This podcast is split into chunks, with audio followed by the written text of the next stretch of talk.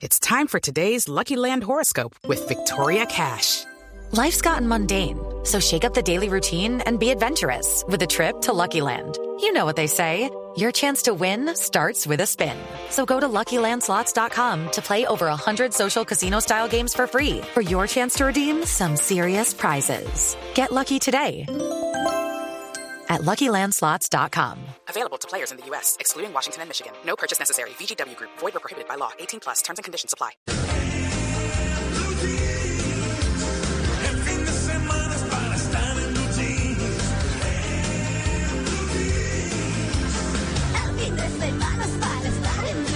En Blue Jeans, con Malena Estupiñán, Luis Carlos Rueda, Mauricio Quintero, Juan Carlos Solarte, Juliana Cañaveral, el profesor Fernando Ávila y un grupo de expertos e invitados especiales para iniciar su fin de semana de una manera más agradable. Dirige María Clara Gracia. En Blue Jeans, todo lo que tiene un buen fin de semana por Blue Radio y bluradio.com, la nueva alternativa. Fin de semana es para estar en blue jeans. Quédate en casa. Quédate en casa. Dale, quédate. Quédate en casa. No saca muchacha.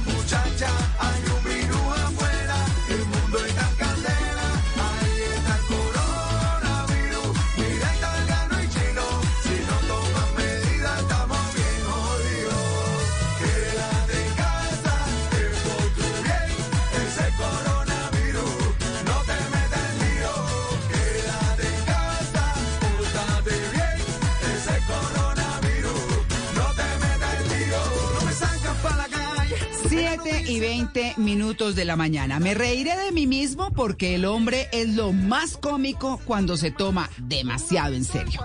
Lo dijo Ogbandino, escritor estadounidense. Bueno, porque hoy vamos a hablar del poder de la risa. Afortunadamente en esta mesa nos reímos mucho, la verdad, pero bueno, es que la risa tiene su poder terapéutico, al igual que las lágrimas, que el llanto, que era de lo que hablábamos ayer y que me dejó además, entre otras cosas, muy sorpre- sorprendida con eso de que uno se tiene que tomar las lágrimas, porque tienen los químicos adecuados, según por lo que esté llorando, para sanar el cuerpo de las consecuencias de esa tristeza, de ese estrés, de, bueno, de absolutamente todo. Así que hoy el poder de la risa. No, buenísimo me parece. Hola Juanca. ¿Su merced cómo le va? Bien, qué dicha verlo Oiga. nuevamente con esa barba, oiga, ¿no? ¿Cierto? A usted le gusta harto esta barbita. Sí, ¿no? Sí, señora. ¿Qué, Malena? Buenos días. ¿Cómo amanece? Muy bien. ¿Todo en orden? Todo en orden, todo Bueno. perfecto. Bueno, don Fredis García, don Eduardo Molano, doña Juliana Cañaveral y vamos a la- saludar, por supuesto, bueno, están aquí con nosotros en el Control Master, hoy estamos en Blue. Saludo a mi compañero Mauricio Quintero y a Luis Carlos Rueda, que bueno, están comenzando con risa, con alegría este día en En Blue Jeans. Muy buenos días, muy buenos días. Buenos días. Oiga, Luis Carlos, estoy muy feliz por usted, ¿sabe? Sí, Sí, porque hoy vacunan a su mamá. Ay, qué dicha, ¿no? Ah, sí, sí, Sí. sí, le- nos, nos ha llegado la citación hoy ya para su primera dosis de la vacuna, lo cual, por supuesto, le da a uno alegría, Sí. esperanza, optimismo. Sí. Eh, pues esa es la buena noticia que ya le está llegando a mucha gente. Y bueno, a- hay que decirle a, a nuestros oyentes que los que tengan sus adultos mayores de 70 ya pueden acercarse de acuerdo con su IPS, eh, ya no necesitan ni, ni siquiera la citación en algunas IPS, sino simplemente ya pueden ir libremente a que le pongan la vacuna. Claro. Entonces eh, hay que estar informados porque, porque a veces los mensajes no están llegando, que, que, que en mi caso sucedió. Me tocó llamar, averiguar y me dijeron, sí, ya puede ir, le mandamos el mensaje y la citación. Entonces sí, estoy muy feliz. Ay, qué bueno. Pues claro, yo tengo a mis tíos, como digo yo, a mis tíos viejitos, te lo digo con todo mi cariño, eh, están listos también en ese proceso. Qué bueno. Entonces les dije, les prometo que cuando ustedes estén ya totalmente vacunados, vamos a almorzar juntos. ¿Sabe que mi mamá no se quiere vacunar? No. No. Sí, he escuchado eso bastante, Mucha, ¿sabe? mucha gente no se Sí. quiere vacunar. Sí, Atiende mucho el tema de las teorías conspiratorias. Ay, sí, es una Sí. cosa muy sobada. Difícil, difícil. Muy difícil, pero pues bueno. Hay que respetarlo, ¿no? Sí, claro. Sí, Claro. sin duda. Eso sí, cada quien, como dicen. Bueno, 7 y 20. Hola, Mauro. ¿Y usted qué? Yo estoy aquí bien, listo, pero todavía no estoy clasificando para la vacuna, pero ahí voy, estoy en la fila, tengo el turno como eh, 6, millones 591 mil 212, pero aquí estoy sentadito juicioso esperando en la sala de espera. Sí, Cada juicioso. niño con su boleta. sí. Exactamente. Bueno, el, señora. ¿Sabe ¿qué- quién nos falta quién? por saludar? Eh, Pili. Claro. María del Pilar Valencia. Dios. Hola, Pili. Hola María Clara, buenos días. ¿Cómo Aquí amaneció? feliz otra vez madrugando, muy Ah, bien. Nosotros también, por supuesto. Ah, buenísimo, buenísimo. Bueno, listo, pues ya saludados todos. Reídos todos. Tenemos que comenzar así. Muy bien, 7 y Sí, 24. siempre. Bienvenidos.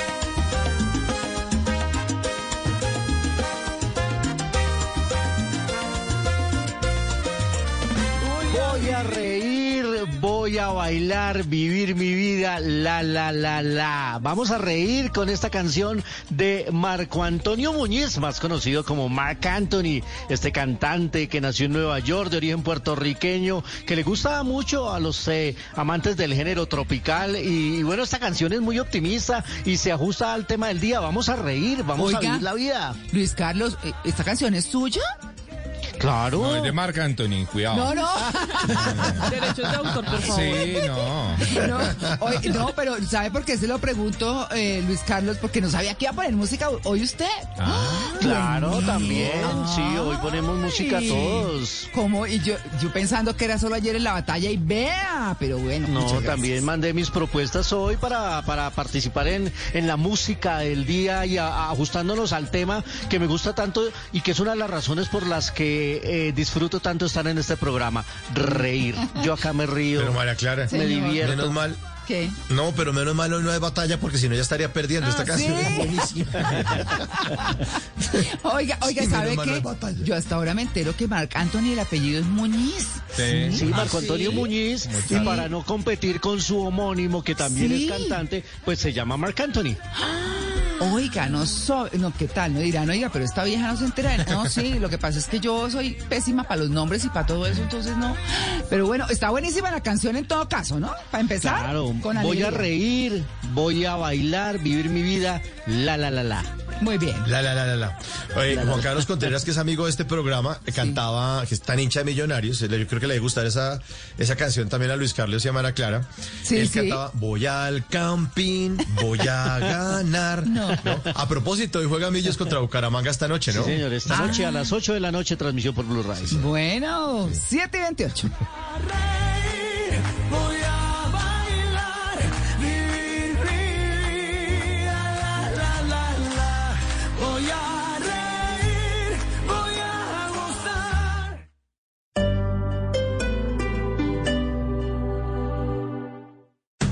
Esta es Blue Radio.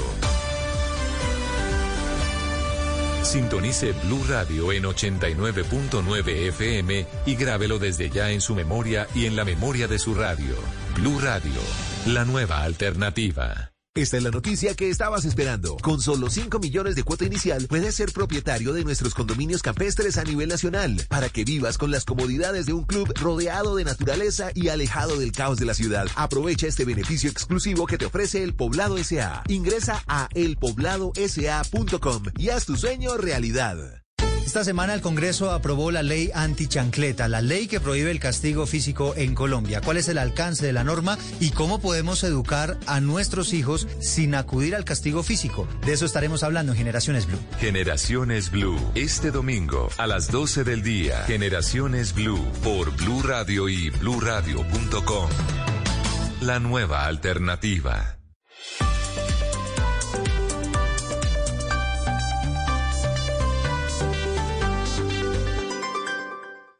Estás escuchando Blue Radio. Despierta y haz de este día uno extraordinario, iniciando tu jornada con positivismo. Banco Popular. Hoy se puede, siempre se puede. Hola, soy María Cecilia Botero y hoy quiero invitarte a que te conectes con la Feria Positiva, Feria Popular Digital para pensionados del Banco Popular, donde tenemos muchas actividades y beneficios especiales. Una feria diseñada exclusivamente para la generación que lo merece todo. Ingresa ya a feriadiamante.com y convierte tu día en un día extraordinario. Te esperamos, Banco Popular. Hoy se puede, siempre se puede. Somos Grupo Aval. Vigilado Superintendencia Financiera de Colombia. Lo que sucedió durante la semana en Colombia y el mundo en temas políticos, económicos, internacionales y culturales lo analizaremos en nuestra Sala de Prensa Blue. Muy buenos días, como siempre es un gusto saludarlos como Un todos los espacio dedicado para que usted se entere de las noticias más relevantes. Sala de Prensa Blue, domingos 10 de la mañana por Blue Radio y bluradio.com. La nueva alternativa.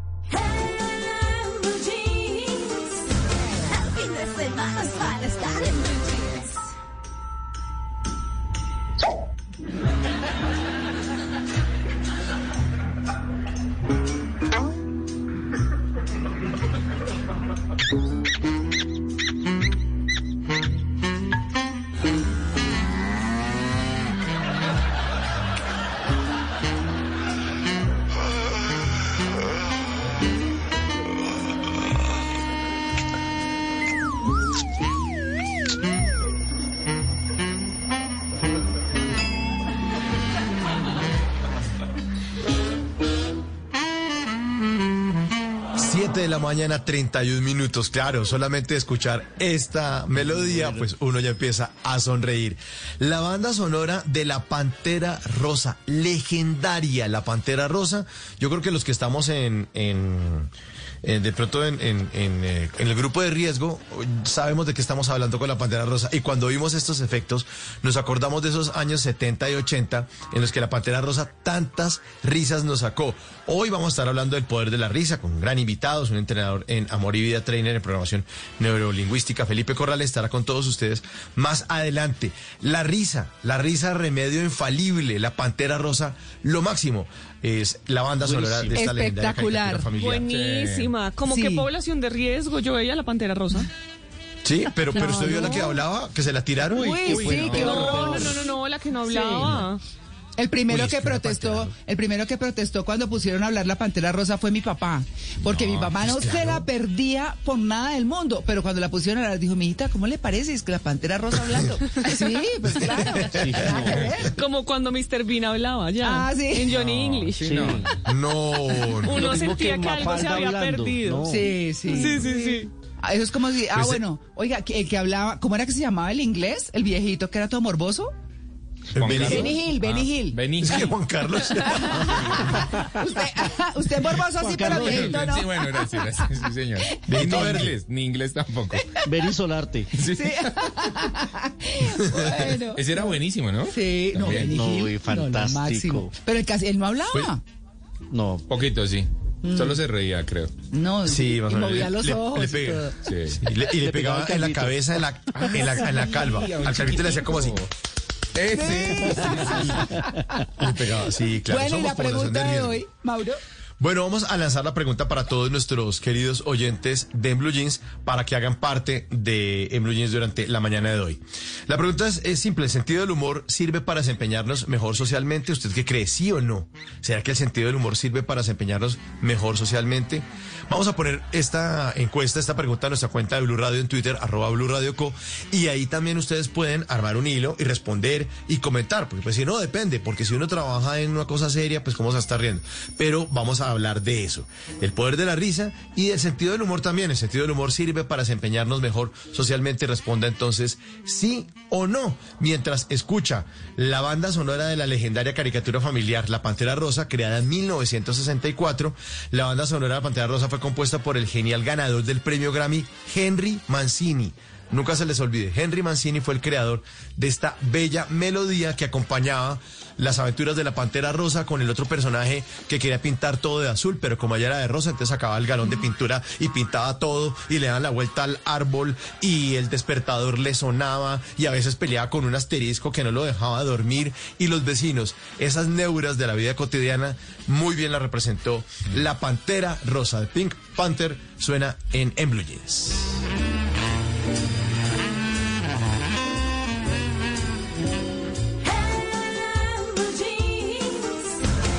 fin de semana es para estar en Blue Jeans.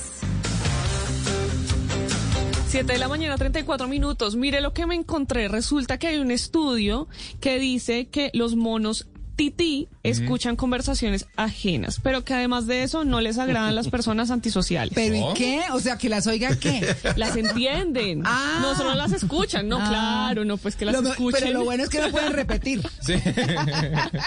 Sí. Claro, entonces esos monos chiquiticos Sí. que hemos visto algunas veces que son bastante curiosos, pero además de eso que pueden mostrar o afecto o aversión contra una persona en un instante, pues lo pueden hacer por eh, razones de lo que hayan escuchado, Claro. por una perspectiva que tengan de esa persona.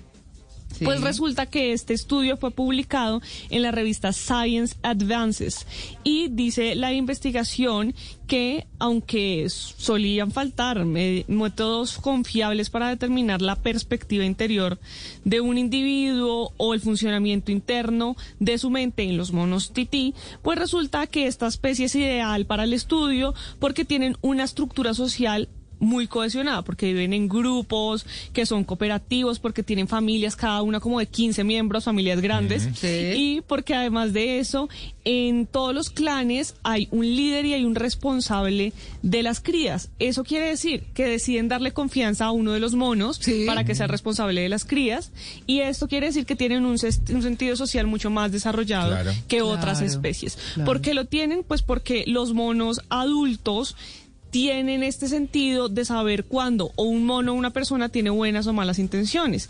Y lo que hicieron estos investigadores fue que pusieron a monos adultos nacidos en cautiverio y les pusieron varias grabaciones de personas hablando sobre temas positivos, sobre temas negativos, sobre temas de atentar contra los monos o de no atentar contra ellos.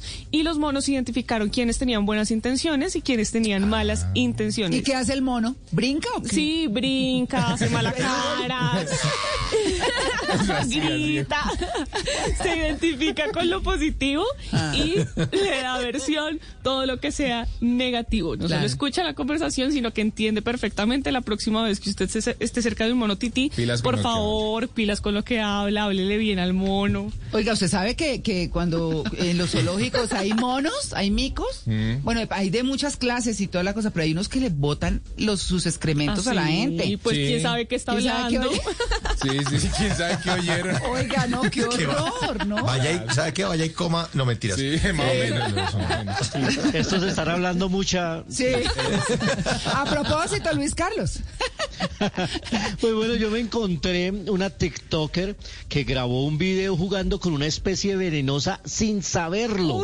Una mujer, una eh, usuaria de TikTok se enteró eh, tiempo después de haber subido un video que había tenido en sus manos una de las especies más venenosas Mm. del mundo. Se trata de un pulpo conocido como el pulpo de los anillos azules, Claro. que dicen los especialistas es el más venenoso del mundo a pesar de su pequeño tamaño. Y esta mujer se puso a subir un video aquí, ay, tan lindo el pulpo, mírenlo en Uy, mis no. manos, aquí lo tengo, y no sabía que si hubiese atentado contra ella, fácilmente se hubiese muerto, porque es el más venenoso del mundo. Ay, y se enteró simplemente por los comentarios que le empezaron a llegar en su cuenta de TikTok, porque ella, sin saberla y por dárselas de chistosa, porque TikTok estimula la creatividad, pero también la estupidez humana. Pero mucha, pendeja. mucha, mucha. Oiga, pero, pero, pero, ¿de dónde se levantó el pulpo? Porque es lo que uno dice. No, está- ella estaba de viaje en Ah, Bali.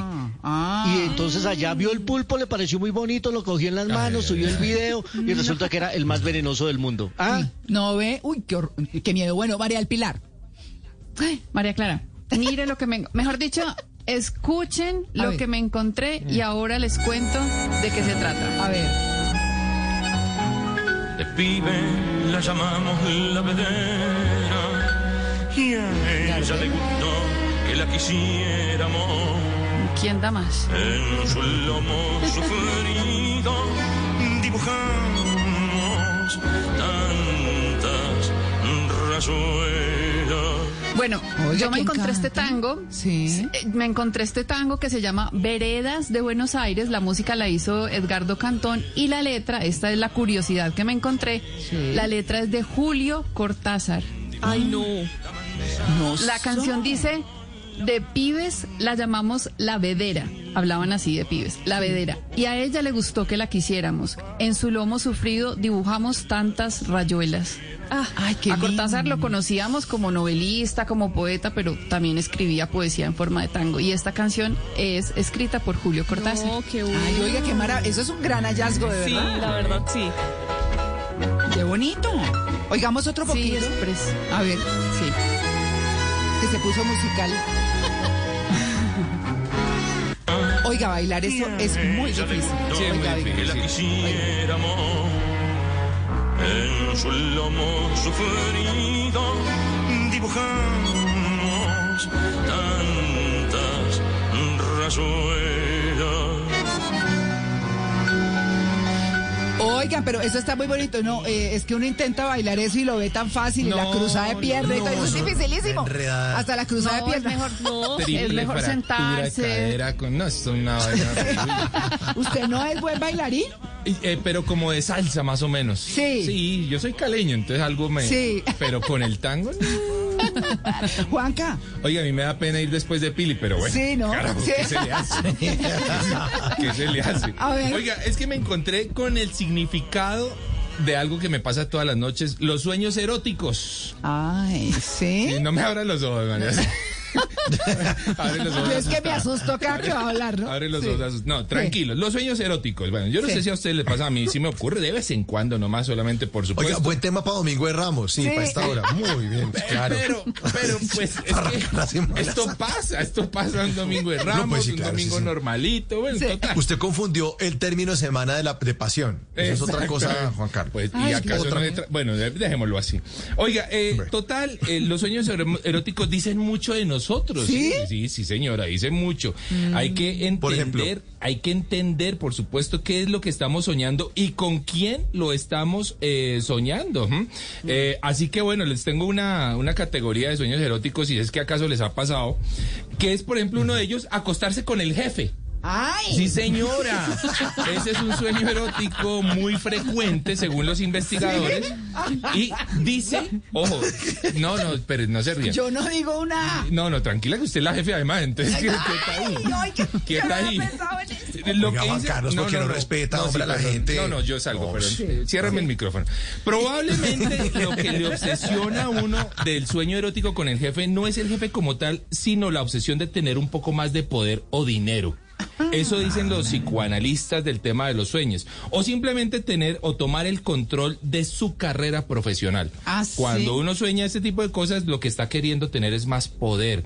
Oiga, una aventura, por ejemplo, un sueño de una aventura con un colega o una colega, puede ser que uno esté es muy común. pasando, muy común, puede ser que uno esté pasando demasiado tiempo con esa persona o que admire algunas virtudes de esa persona. Y por eso, por ejemplo, se puede tener un sueño erótico con, con una, con un colego, con un colego, digo Colega. yo, una colega. Oiga, sexo con la cuñada o con el cuñado. Ese es un sueño recurrente, ojo. Pilas con ese. Es otro Sí. clásico de los sueños eróticos. Pues enredos se han visto y famosos, ¿no? Exactamente. Claro. Y sí, señora, muchos. Y dice que tiene que ver con el deseo de fortalecer los lazos familiares. No, qué ternura. ¿Vio? Qué, Eso qué una ¿no? disculpa. Es que ustedes son todos mal qué pena, es que pensados. este- sí, Ustedes estaba son- fortaleciendo nuestras relaciones familiares con tu hermana. Pero, Exactamente. pero no, pues no es nada así. Exactamente. No te pongas así, amor, no te pongas No así. se ponga así, sí, solamente quiero fortalecer la relación de la familia. Y eh, les dejo este, sexo con una mujer famosa. Ojo, eh, puede ser porque uno la vea como su media naranja, porque la admira o porque simplemente la ve El mucho. afiche Exacto. que hizo soñar a muchos. Y ojo con esta, yo no sé si les ha pasado, sexo con alguien del mismo sexo. Uy, no. Pues, Bueno, no. ahí- Lo no- respeto, sí. pero no. Sí, señora. El, el primer motivo podría ser simplemente que uno tiene una mente muy curiosa, dicen los eh, analíticos. Que uno tiene una mente de pronto un poco reprimida, ¿por qué no? ¿Mm? Ah, Así ¿sí? que, y ellos dicen que es que nadie es 100% heterosexual, homosexual o bisexual. No, pero aquí sí hablamos. mezcla de todo. No, Juanca, aquí sí hablamos alguna vez eh, que había diferentes clases. Sí. Digamos, hay gente totalmente heterosexual, hay gente que tiene Sí. algo de Ah, curiosidad, como dice usted, y de pronto brinca pero vuelve. Ajá. Y así hay distintas. hay dis- De pronto Viene por tallas, bueno. María Clara, es que eso viene, viene por tallas. Como una Sí, cabra, es- brinca y vuelve. hay Claro, distintas clases. Hay gente que es bisexual Ah, bueno. y así, o totalmente homosexual. Bueno, eso sí hay. como- Mejor dicho, hay para todos. Pa' Hay, todos. hay para todos. Ahí está, eso me encontré. Bueno, listo, 7 y 44. Puedes ir en paz, puedes ir, en paz de todas maneras. Domingo de Ramos, muchas gracias por el dato. Por conocimiento, por inventiva, por decisión, por oportunidad, por inteligencia. Por mil razones, los colombianos se destacan en el mundo aún en tiempos difíciles. Ahora, en Blue Jeans, Orgullo País. 7 de la mañana, 45 minutos. Va- Vamos a hablar en Orgullo País de esos pequeños empresarios que tuvieron que acelerar su aprendizaje en herramientas virtuales durante la pandemia. Ah, sí. Muchos tuvieron que hacerlo. Bueno, pues en este caso les voy a hablar de una marca de ropa colombiana Sí. preciosa que se llama Singular. Es hecha con materiales ecoamigables y durante la pandemia y en especial durante los confinamientos tuvieron que suspender varios frentes de acción, pero esto los llevó a mejorar su posicionamiento digital. Hablamos con la creadora de esta marca, Natalia Rodríguez, quien nos contó cómo ha sido este proceso. Durante la pandemia prácticamente hicimos pausa total. Unos meses antes habíamos lanzado nuestro taller de Shibori, que es la técnica que yo uso para pintar nuestras prendas, con el objetivo de que las personas vieran de primera mano el proceso artístico y artesanal que implica crear una prenda singular. Era un espacio de contacto con el cliente que está en súper buena acogida, pero pues nos tocó suspenderlo junto con todo lo demás presencial y llevarlo a- al canal digital mientras fortalecíamos todos los canales de atención y venta digitales, pues también nos tocó llevar el storytelling del proceso, fortalecerlo, aún seguimos fortaleciéndolo, para que la gente conozca cómo se crea una prenda singular. Mientras hacíamos esto, pues nos dedicamos a educar al cliente y esto nos ha permitido afianzar los vínculos con ellos, crear una relación más estrecha. Resulta que el tiempo en el que hicieron pausa sirvió para pensar en nuevos proyectos. Uno de ellos es el servicio de restauración de color, para esas prendas que ya están descoloridas y que a veces uno bota o regala por esa razón. Además de esto, ha afianzado su relación con los clientes. Natalia Rodríguez. El proceso durante todo el año ha sido de educar y afianzar nuestro vínculo con el cliente. Y pues es un proceso que yo creo empieza a rendir frutos. Eh, cada vez nos llega más gente que realmente aprecia el proceso de creación de la prenda, eh, el propósito con el que está hecha para hacerte sentir bien, para hacerte sentir hermosa, que estés cómoda pero linda, que sea esa prenda favorita en tu closet y que sea una prenda amada, o sea, que la, la quieras, la uses, que tú te sientas amada por ella y que tú ames esa prenda. También pues empezamos a abrir nuevos posibilidades. Queremos retomar nuestro proyecto de llegar a México, que lo dejamos en pausa eh, cuando empezó la pandemia. Eh, volver a abrir nuestro showroom, que es lo tuvimos que cerrar en enero de 2020 y volver a abrir plazas en otras ciudades. Si quieren conocer esta marca, si los quieren apoyar, pueden contactarlos en www.boutiquesingular.com y en Instagram los encuentran como singular.singular para que vayan a ver todas las prendas de ropa que tienen, que son de una diseñadora colombiana. Y si usted es un pequeño, un mediano empresario que está buscando cómo hacer la reactivación económica para que su negocio siga adelante, pues escríbame en mis redes sociales, estoy como arroba male estupinan, puedo contar su historia y entre todos ayudamos a construir un mejor país. En una columna se puede exaltar, denunciar, apoyar, opinar, compartir, conocer, entender, criticar y ofrecer un nuevo enfoque de lo que pasa en el mundo. Y ahora en Blue Jeans, un columnista nos contó.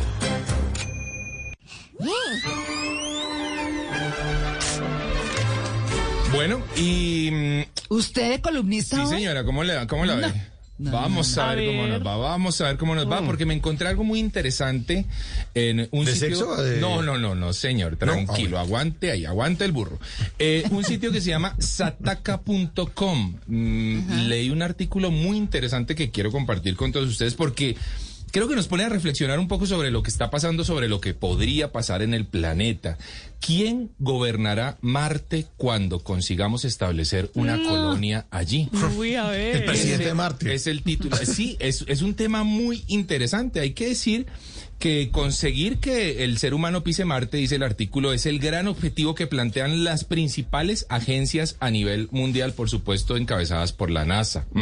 Sin embargo, hay que entender que en esta época eh, inclusive están orbitando naves de China, India y Emiratos Árabes el planeta rojo. ¿m? Ah, sí. Sí, señora. O sea, Marte se está invadiendo de alguna forma. Ahora, ¿por qué tanto interés de estas superpotencias en Marte? ¿Alguna acaso piensa colonizarlo y, y volverse la dueña del planeta? ¿Acaso hay una legislación que lo permita?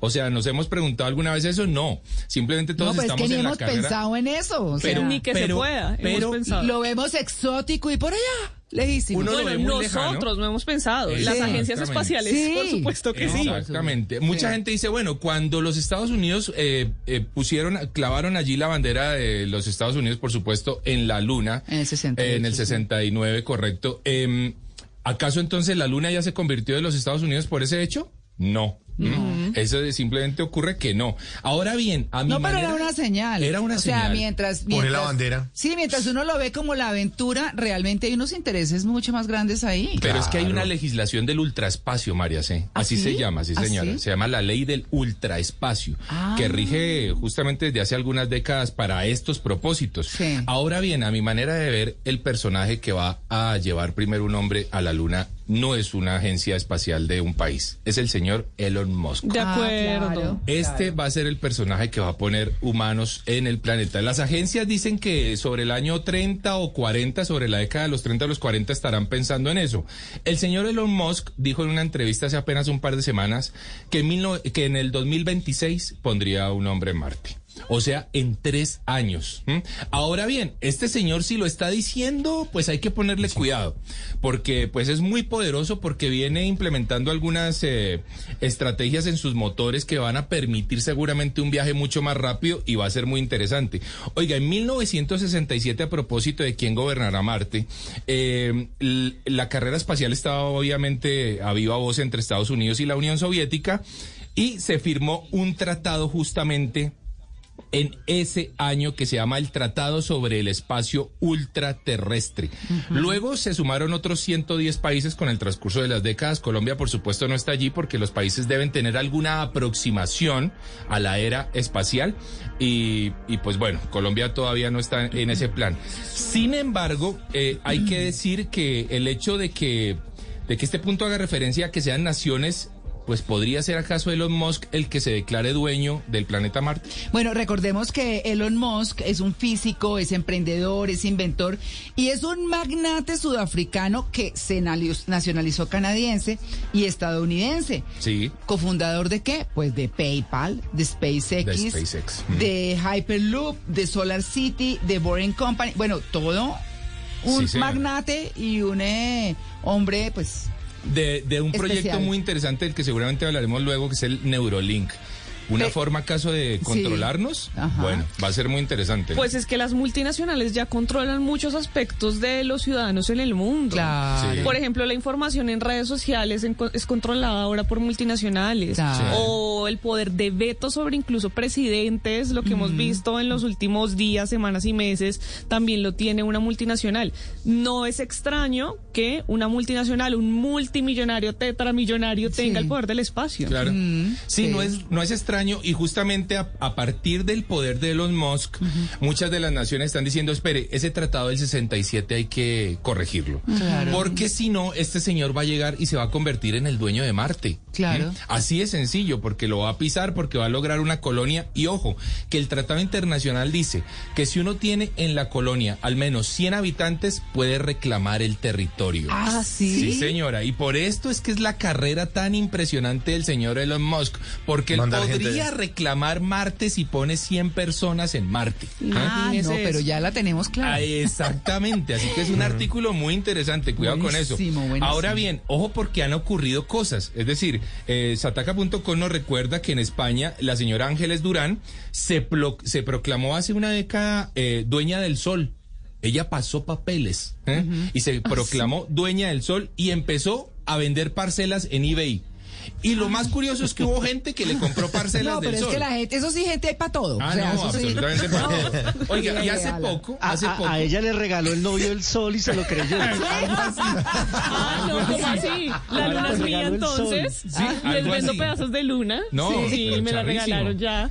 Hace poco pasó un asteroide, el 433 Eros, y en los Estados Unidos pusieron una, una nave en ese asteroide ¿m? para investigar un poquitico. Y eh, un señor había ya eh, de- eh, se había declarado ya dueño del asteroide, así que le puso una multa a la NASA de 20 dólares por parqueo de Ay. su nave. ¿m? No, Ojo, esto fue a juicio. ¿Ah, Esto fue a sí? juicio, sí señora. El señor logró que fuera a juicio bueno. porque él dijo, no, ese asteroide es mío y la NASA fue y parqueó una vaina allá, me pagan ese parqueadero. Pues no, perdió. El señor Y perdió. cobró la- hora y fracción. Sí, además cobraba 20 dólares, no, por favor. Bueno, el señor perdió el parqueo, pero la cosa es muy interesante. El tema ultraespacial es muy interesante. Es. Y la verdad es que lo que me causa curiosidad es, ¿por qué en vez de estar pensando tanto en, eh, en las parcelitas en Marte, no seguimos pensando un poquitito en más bien cuidar nuestra parcela, que Sí. es el planeta? De Tierra? acuerdo. Y seguro que no tenemos que afanarnos tanto por todo lo que está ocurriendo allá.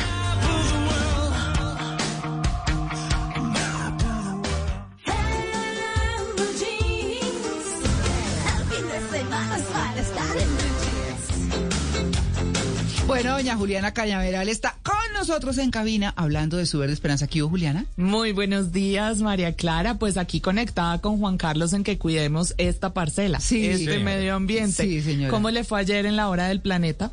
Bien, sí, ahí apagamos y todo, y bien. Yo tuve más que hora del planeta, noche del planeta, porque me acosté como a las 8 de la noche Ah. y ya hasta esta mañana, entonces todo apagado desde tempranito. Bueno, pensé que había visto estrellas. Sí, yo, yo no estuve por allá. Yo no Por estuve eso vi allá. estrellas. Ah, bueno. Ah, bueno. Pues mire, la hora del planeta que usted nos contó ayer por la mañana para que la gente estuviera muy pendiente anoche, que era de ocho y media a nueve y media, era para que ahorráramos energía. Sí. Porque las fuentes de energía más utilizadas, que son el gas, el petróleo, lo que conocemos como los combustibles fósiles, pues emiten gases tóxicos que contaminan el ambiente, el aire, las plantas, el agua. Pero todo el mundo dirá, bueno, pero ¿y está la hora de ahorrar energía? ¿Por qué? Por eso, por los recursos naturales que estamos explotando. Así que les traigo cinco recomendaciones muy, muy sencillitas para que puedan ahorrar energía. Además, por supuesto, de apagar las luces que no necesitamos, que esa es la obvia que deberíamos ya estar haciendo Sí, todos. sí. Entonces, lo primero. Cambiar los bombillos normales por los focos ahorradores. Sí. Realmente pueden disminuir bastante el consumo y es una acción sencilla. Los consiguen además ya en todas partes, en los Sí. supermercados y demás. O se cambia toda la iluminación de la casa por LED. Es costoso, pero se hace. Ajá. Requiere un poquito más de inversión, pero Sí. se puede hacer. Ahora, corra la cortina para aprovechar la luz natural desde más temprano y hasta más tarde.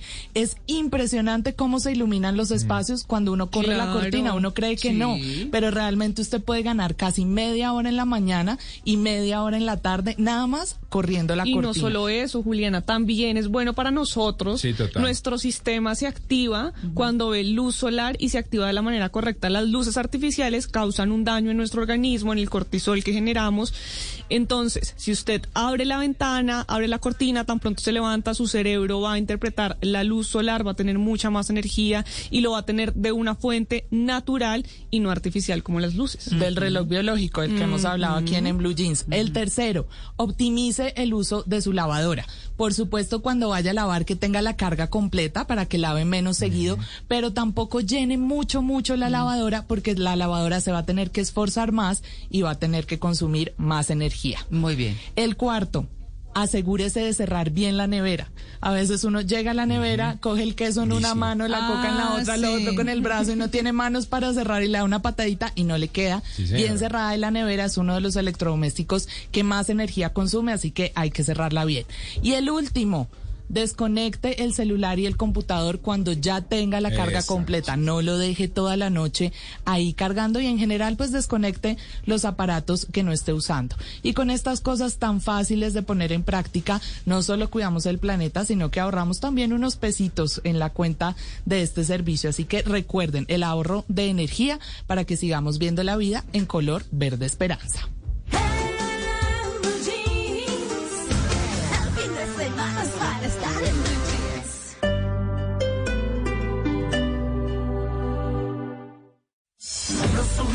Misma pasión, la alegría y la emoción. Se juegan los estadios, se vive en Blue Radio. Un continente unido como una nación. Colombia y Argentina celebran la fiesta del gol. Se escucha en el barrio, en la casa, en el carro, en la esquina, en la tienda, en la cuadra. Se vive en Blue Radio, BlueRadio.com. Se juegan los estadios, se vive en Blue Radio. Tenemos la camiseta de la emoción, de la pasión. Tenemos puesta la camiseta de. Nos une mi selección, ver jugar la tricolor. Arriba las manos, porque el fútbol ya arrancó. Ya llegó la Copa América 2021. Colombia quiere ser campeón. Ya llegó la Copa América 2021. Colombia es blue. Blue, la radio de la Copa América.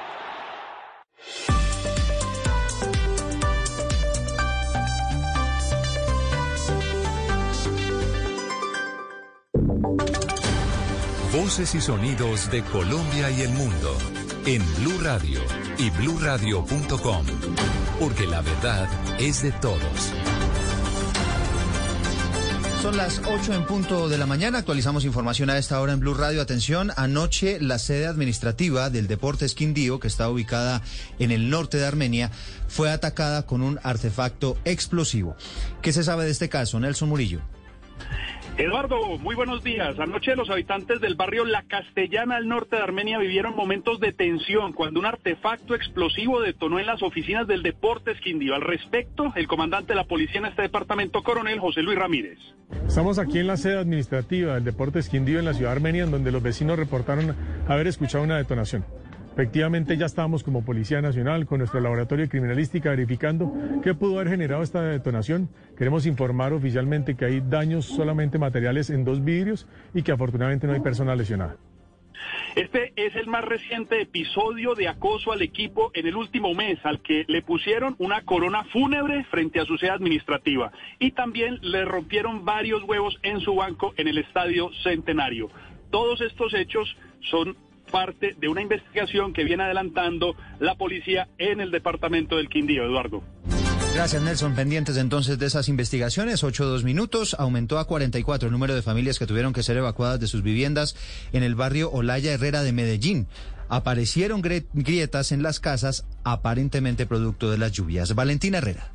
Eduardo, buenos días. Son grietas en el piso, en las paredes, en los techos, también hay muros inclinados. Son esas condiciones de estas 44 casas ubicadas en ese barrio Olaya Herrera del Occidente de Medellín, las cuales tuvieron orden inmediata de evacuación precisamente para evitar una tragedia. Las lluvias, los fuertes aguaceros de los últimos días habrían agravado esta situación, sumado a que las casas están ubicadas muy cerca de la quebrada La Iguaná. Aleti Arango, quien es la directora del DAGRET, indicó que ya están adelantando toda la reubicación de estas familias mientras se adelantan las intervenciones necesarias. Y se ha activado un movimiento en masa que ha generado una afectación donde el equipo social ha atendido 110 personas y 32 familias, de las cuales 18 familias se han autoalbergado. Asimismo, el Centro de Bienestar Animal La Perla ha hecho el rescate de dos perros y de cuatro gatos. Esta situación causada por las lluvias se suma también a los deslizamientos de tierra en el barrio Santo Domingo, en el barrio Rodeo Alto y a las más de 300 emergencias por lluvias que han atendido en Medellín las autoridades durante esta temporada invernal.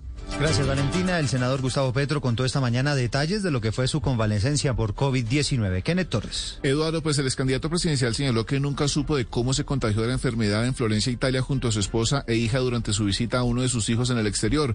El líder de la colombiana señaló que se sintió enfermo y de inmediato llamaron a los centros de salud, quienes le practicaron la prueba y de inmediatamente lo llevaron a un centro de salud. Petro señaló que cuando fue trasladado al hospital no tuvo celular durante su paso por estos centros de salud debido a que fue suspendido su servicio desde Colombia también. Gustavo Petro revela que eh, inicialmente fue llevado al hospital Santa María de Novoa y permaneció allí por un día y luego fue trasladado a otro denominado Santa María Emanuasa. También dice que durante su estadía en esos hospitales en Florencia pudo observar de, eh, cómo es la realidad dentro de los hospitales debido a la pandemia. También hace un recuento que conoció a tres personas, una de ellas la cual murió en el hospital. Gracias. Ocho cuatro minutos. Contrario a lo que ocurre en el Cauca, las comunidades indígenas en Nariño dicen que sí se van a vacunar. Winston Viracachá. Contrario a lo que sucedió en el Cauca, en donde las comunidades indígenas no permitirán la inmunización de sus habitantes, en Nariño los resguardos indígenas, que agrupan a más de 35 mil comuneros en 24 resguardos indígenas, manifestaron su pleno respaldo al Plan Nacional de Vacunación contra el coronavirus. Mario Benavides, gerente de la COVID-19 regional. Por el contrario, ellos han sido muy proactivos en plantearnos estrategias, en plantearnos formas de trabajar para sacar adelante el plan de vacunación. Incluso en Yascual, la Guardia Indígena acompañó el proceso de desplazamiento de las vacunas en la organización y la aplicación de la misma. Eso es algo muy positivo porque independientemente de lo que pasa en otros territorios, la dinámica de diálogo social en el departamento de Nariño es muy fluida, incluso directamente por el propio gobernador. Las comunidades indígenas también se comprometieron a garantizar a través de la Guardia Indígena el traslado de las vacunas hasta los diferentes resguardos en el departamento de Nariño. En el mundo, los organismos de rescate en Egipto lograron liberar el timón y las hélices del Ever Given, que es este gigantesco buque que está encallado desde hace siete días en el canal del Suez. Jimmy Ávila. En las últimas horas fracasó un nuevo intento de rescatar el buque Ever Given, aprovechando la marea alta. Sin embargo, esta mañana sí se logró liberar el timón y las hélices, indicó en la página web la firma de servicios marítimos World Agency Company, con sede en Dubái y que opera en el canal. Por su parte, la autoridad, precisamente de ese canal, emitió un comunicado en el que no hacía referencia a estos avances y señalaba que según el jefe Osama Revit, se había dragado ya 27 mil metros cúbicos de arena de parte de la orilla en la que está encallado en proa del barco, llegando a una profundidad de 18 metros. Rabbit afirmó que continuará los trabajos para desencallar el Ever Given las 24 horas del día y que se realizarán trabajos de dragado durante el día y maniobras de tracción por parte de los remolcadores en estos momentos compatibles con las condiciones de las mareas. Ahora hablamos de información deportiva. Finalizó la vuelta a Cataluña. Esteban Chávez fue el mejor colombiano, siendo el campeón de la montaña. Joana Quintero. Sí, Eduardo, y esta última etapa de la Vuelta a Cataluña se corrió sobre 133 kilómetros, seis pasos por el Montjuïc, es un mítico puerto montañoso.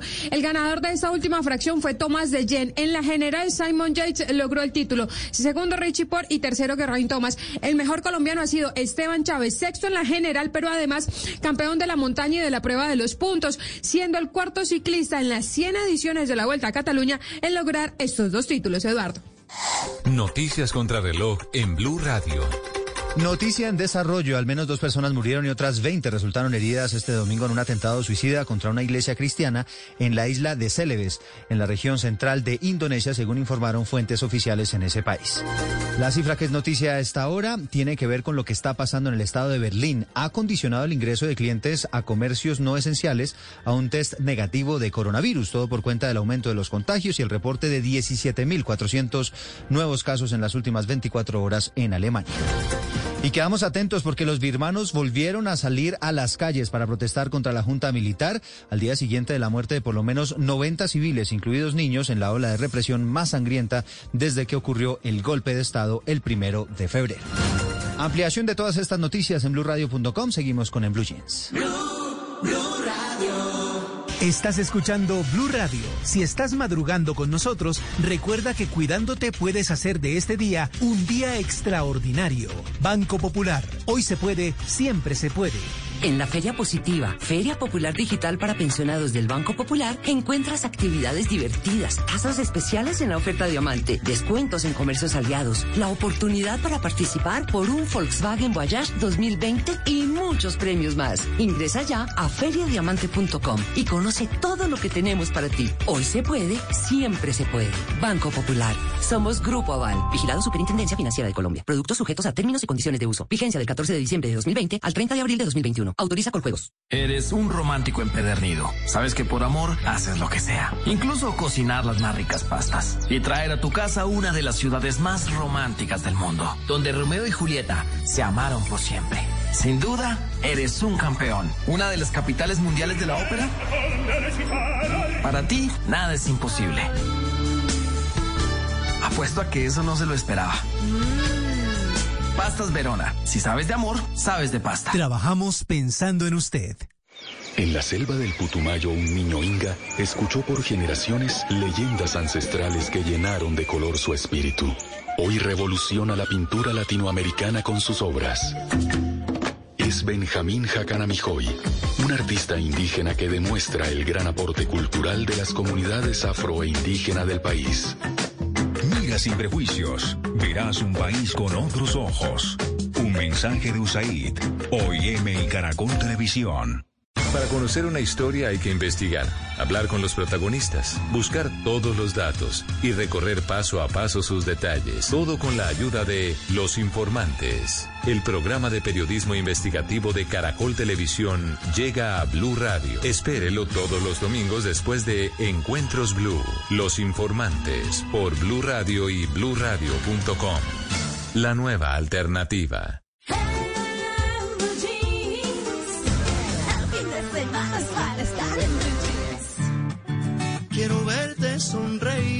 Quiero darte mi canción. Y en una tarde de abril quiero regalarte el sol. Un suspiro de jazmín y un pedazo de acordeón. Quiero regalarte un son y mil besos para ti. Quiero que tus sueños y los míos se encuentren en el tiempo y quiero ser tu pensamiento y quiero ser. Encontrarte cuando el sol se oculte allá detrás del cerro y descubrirte con mis besos y entregarte el corazón. Quiero regalarte un son,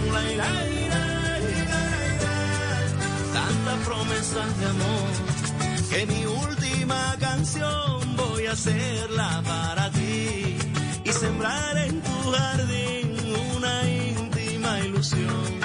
Voy a Luis una abeja y un panal para poder endulzar las tristezas que hay en ti. Quiero que tus ojos y los míos se encuentren en el tiempo y quiero ser tu sentimiento y quiero ser encontrarte cuando el sol se oculte allá detrás del cerro y libertarte con mis besos y entregarte el corazón.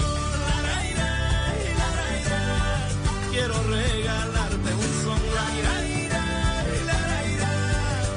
sembrar en tu jardín la ira, ira, ira.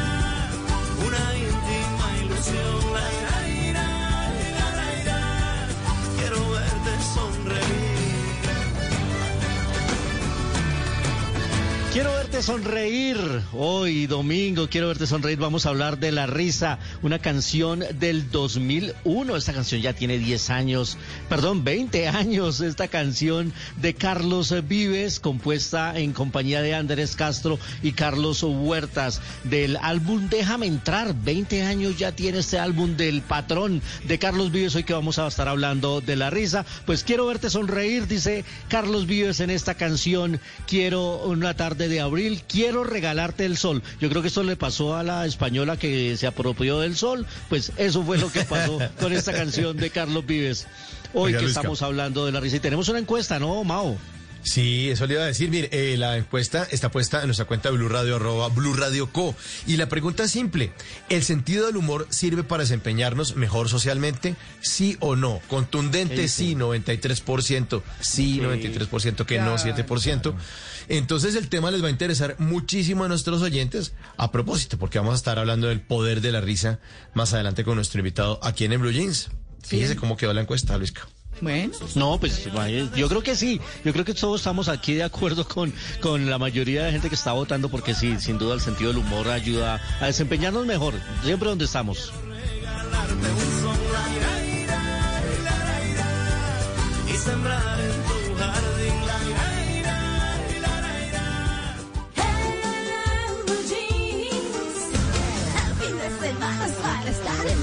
8 de la mañana, 13 minutos. Yo no soy filósofo ni pensador, ni mucho menos intelectual metafísico, pero siempre me ando preguntando por qué será que...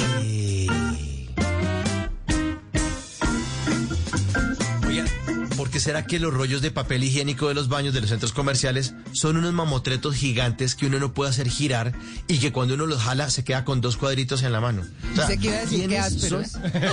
¿Quiénes son?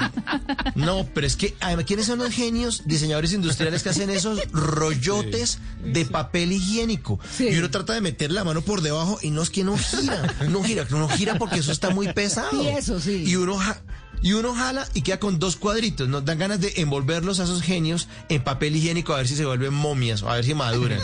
Ay, ay, ay. ¿Por qué será que cuando uno tiene afán el reloj? No, por ejemplo, si uno quiere que sea a las 7 y 30, uno mira el reloj cada 5 minutos y todavía sigue siendo a las 7 y 29. Uno, no, nada. ¿Cómo hacemos para empujar? ¿Por qué será que ahora todas las gatas se llaman Frida? Sí. Pongámosle Frida a la gata. Le vamos a poner Frida a la gata porque eh, ¿será que sus dueños quieren ser o quieren chicanear de ser los expertos en arte o qué? Poniéndole Frida lo único que hacen es dejar ver que no, no conocen ni una otra pintora. Pongámosle Frida. Pongámosle Frida. ¿Por qué será que a la gente que no sabe fumar se le nota mucho? Uno a veces ve a alguien que quiere tirársela de fumador. Sí, y, y como si fumar fuera la gran cosa, sobre todo, ¿no? Y los ve cogiendo el cigarrillo con los dedos estirados, no aspiran el humo, sino que se lo dejan ahí como haciendo buches en la boca y después lo botan y uno solo piensa, "Ah, esta persona sí es de pocas aspiraciones, definitivamente. ¿Por qué será que las mujeres de la farándula que rompen su compromiso matrimonial, la sociedad tiene que hacerles presión en redes sociales para que devuelvan el anillo? Devuelvan el anillo, devuelvan el anillo, ya rompió, ya dijo que no, devuelva, devuelva que eso no es suyo. ¿Por qué será que esa gente que dice que su vida le dio un giro de 360 grados no se devuelve para el colegio a estudiar geometría o hacer el reclamo al profesor de geometría? Porque cuando uno da un giro de 360 grados vuelve a quedar exactamente en el mismo sitio donde arrancó. Los giros son de 180 para quedar mirando. Si estaba hacia el occidente y da un giro de 180 queda mirando al oriente, queda para otro lado. Pero, uy, no, mi vida dio un giro de 360 grados literalmente. Literalmente. Literalmente. Uy, lo brutos. ¿Por qué será que hay escritores que tienen una letra horrible? Si no fuera por la máquina de escribir o el computador, nadie los habría leído. Nunca, nunca, no, no, no habrían existido. ¿Por qué será que ahora hay huevos de gallina feliz? O sea, ¿qué hacen ¿Sí? para que esas ¿Pero gallinas dónde? estén en todo, en Caro, en todos los supermercados? Huevos de gallina feliz. Son más, son sí, son los huevos de... Sí, las de campo. ¿De campo? Claro. Sí, sí. Sí, les Ah, huevos yo de no sabía que les decían así. Ah, sí les dije que Sí. huevos de gallina feliz. poniendo un huevo. Ay, Uy, no, no. la gente Sí. Pero ¿qué hacen para que esas gallinas estén dichosas? Por ejemplo, que la empresa les da carro o qué? ¿Qué? O sea, Ay, que dejan que les, ga- les cante el gallo a las 5 de la mañana. Seguramente. O, Claro. o será que les tienen un coach ovíparo? Yo no entiendo. O, qué. O será que esas gallinas nadie les mama gallo? Y este último, ¿por qué será que todos los días es el día de algo? El Sí. día de la tierra, el día del odontólogo, el día del no carro, el día del sándwich, el día del amor y la amistad. Hoy ¿Por qué el día no se del piano. inventan? Sí, pero es que. Oigan, ¿por qué no no hay se el inventan? ¿Por qué no se- chef, ¿no? de Debe todo, haber. de todo. Claro. De- el día de la bujía también debe haber por algo- algún día. de ser- ¿Por qué no se inventan un día al año que no sea el día de nada? El día de los vamos a dejar descansar este día y por la noche no los vamos a joder más. Y mientras me pongo la sudadera y meto barriga, porque hoy, 28 de marzo, además, es el día del instructor fitness, me voy a seguir preguntando por qué será, qué, por qué, por qué, por qué, por qué. ¿Qué está de moda? Usar tenis todos los días. Vivir en el campo. Los carros eléctricos. Cultivar verduras. Viajar por carretera. Clases de culinaria. El streaming. Las camisetas. Usar poco maquillaje. Jeans de colores. Pelo suelto. Los colores. No importa lo que sea. Si está de moda, está aquí. Tener gatos. Caminar descalzos en el prado. Montar en bici. Ahora, en Blue Jeans, está de moda. 8 de la mañana, 17 minutos. ¿Qué está de moda? ¿Qué? A ver. Pues resulta que está de moda la moda sostenible o ética. No sé si han escuchado de este tipo de moda y por qué es importante para el mundo y de qué se trata. Pues resulta que la moda sostenible o slow fashion también le dicen es una parte creciente de la filosofía del diseño de modas y de toda la producción. Es una tendencia a la sostenibilidad. El, el objetivo es crear un sistema que pueda ser apoyado en términos de ambientalismo y responsabilidad social. Resulta que muchas marcas, pues, crean una huella de carbono muy grande Sí. por hacer sus productos. En la industria de la moda, en la industria textil sucede bastante. Claro. Entonces contaminan mucho el planeta. Gastan Pues, mucha agua, por gastan ejemplo. mucha agua y en el sistema de producción, pues entonces también los materiales que se suelen usar no son materiales que puedan ser recicla- reciclables o las prendas no se hacen con materiales reciclables o a veces se hacen con sufrimiento de algunos animales y durante la producción también pueden hacerse con trabajo no muy bien remunerado a personas en países pobres o incluso a niños o personas que no solo no son bien remuneradas, sino que son tratadas de mala manera. Ya. Entonces, teniendo todo esto en cuenta, la moda sostenible busca que en toda la cadena de producción y en el producto final, pues haya una conciencia no solo ambiental, sino también social. Ah. Que cuando uno compra una prenda, una chaqueta, diga, bueno, esta chaqueta es libre de crueldad animal, Sí. pero tampoco tiene explotación de menores de edad o de personas que están siendo mal pagas en un país muy pobre, pero que además de eso, pues tiene una manera correcta de ayudar al medio ambiente cuando empiece a descomponerse. Y además de eso, también se llama slow fashion, pues porque tiene todo lo que no tiene fast fashion. Fast fashion es la moda rápida. Sí, esa que venden barata y que puedes Mm, echar en un segundo. Esa moda que usted compra una camiseta y luego a las dos lavadas ya no, no tiene. sirve. Da rabia. Sí. que usted Sí. dice, no, pues ya se murió esta camiseta. Mm. Bueno, eso es fast fashion y todo, No, es que una camiseta todas tiene esas, que durar. esas camisetas, Claro. esas Malena. prendas de vestir, pues se le, se le gastan rápido, no porque usted sea malo cuidando la ropa. Bueno, también hay personas que no cuidan la ropa, pero porque pues están diseñadas para que no le duren años como otras prendas de vestir. Lo malo no solo es eso porque contamina, sino la manera en la que está hecha para que cueste tan poco. Entonces, si usted se pone a pensar, pues si Sí. cuesta tan poco, debe ser por algo en Sí. la cadena de producción o por los materiales que están usando. Entonces, esto se ha ido conociendo en pequeños diseñadores, luego ya escaló y ahora en la industria de la moda se habla mucho de moda sostenible o moda ética. Ah, Si usted eh, quiere en Colombia comprar moda sostenible, moda ética, si le interesa esto, hay muchas marcas que lo están haciendo de esa manera. Usted puede ver en la etiqueta de algunas marcas o de algunas prendas qué porcentaje de esa prenda fue hecha con materiales reciclados, por ejemplo, o qué porcentaje de esa prenda es biodegradable. Otras marcas lo que están haciendo es tener un certificado de que esa prenda en toda su cadena de producción fue ética. Entonces, no se usó mano de obra barata, Ni no niños. se esclavizaron niños, no se usaron Malena. materiales que pudieron haber perjudicado a un animal o causar sufrimiento. Entonces, eso quiere decir que usted está comprando una prenda con la que está siendo responsable. Pili. Sí, yo he visto camisetas que son 50% algodón reciclado y 50% las hacen con botellas de PET recicladas. ¿Ah, sí? Esas botellas, sí, ese aprovechamiento es buenísimo porque es que las, las fábricas sacan modas cada dos, pues, o colecciones, perdón, cada dos meses. Eso es mucho. Absurdo. Entonces No, tienen que cambiar y cambiar y cambiar. Entonces, sí, ya lo que está haciendo es que duren más, que una colección dure mucho más tiempo. Eh, exactamente, también le sirve a su bolsillo bastante y en el mundo consumista en el que vivimos, pues nos sirve para darnos cuenta de que no tenemos que tener una muda, un outfit diferente cada vez que nos ven, porque no es bueno ni para nuestro bolsillo ni para el medio ambiente. Me está diciendo acá un oyente que no deje hablar a Mauricio, pero quería decirles que no estaba escuchando el retorno, entonces no me di cuenta de que me estaba hablando. No, Mauricio, no. perdón. Pero- no, ya no, ya no. No, ya no quiero. No, mentiras. No sé qué, no sé qué estaba diciendo. Todo digno. Todo digno. No, no, no, tranquila. tranquila. Al cabo No, que ni no, no. No, no, no pasa nada. Pero ya me Al cabo que ni quería. No, Ya no, no, quería decir que, que las camisetas tienen una, un- sí, como tres etapas, ¿no? Cuando está nueva, cuando la mamá le dice a uno, en serio no se ponga esa porquería inmunda, y la tercera etapa es cuando la convierte en trapo para limpiar los baños. Exacto, Son esas sí. tres etapas fundamentales de Ah, las bien. camisetas. Sí, sí, sí, definitivamente. Etapas muy importantes para la vida de un producto y resulta que estas etapas para la vida de un producto también las puede hacer usted sin ayuda de su mamá. Y puede ir a los lugares que están recibiendo donación de ropa ya usada para que otras personas la usen que ya habíamos hablado en este programa de ropa usada, que sirve también muchísimo en la industria de la moda, pero también de unas marcas que reciben su ropa y con esa ropa hacen nuevas prendas de vestir. Bueno. 8 de la mañana, 23 minutos. Espero que este tema les haya interesado y que además pues les haya servido para saber que está de moda.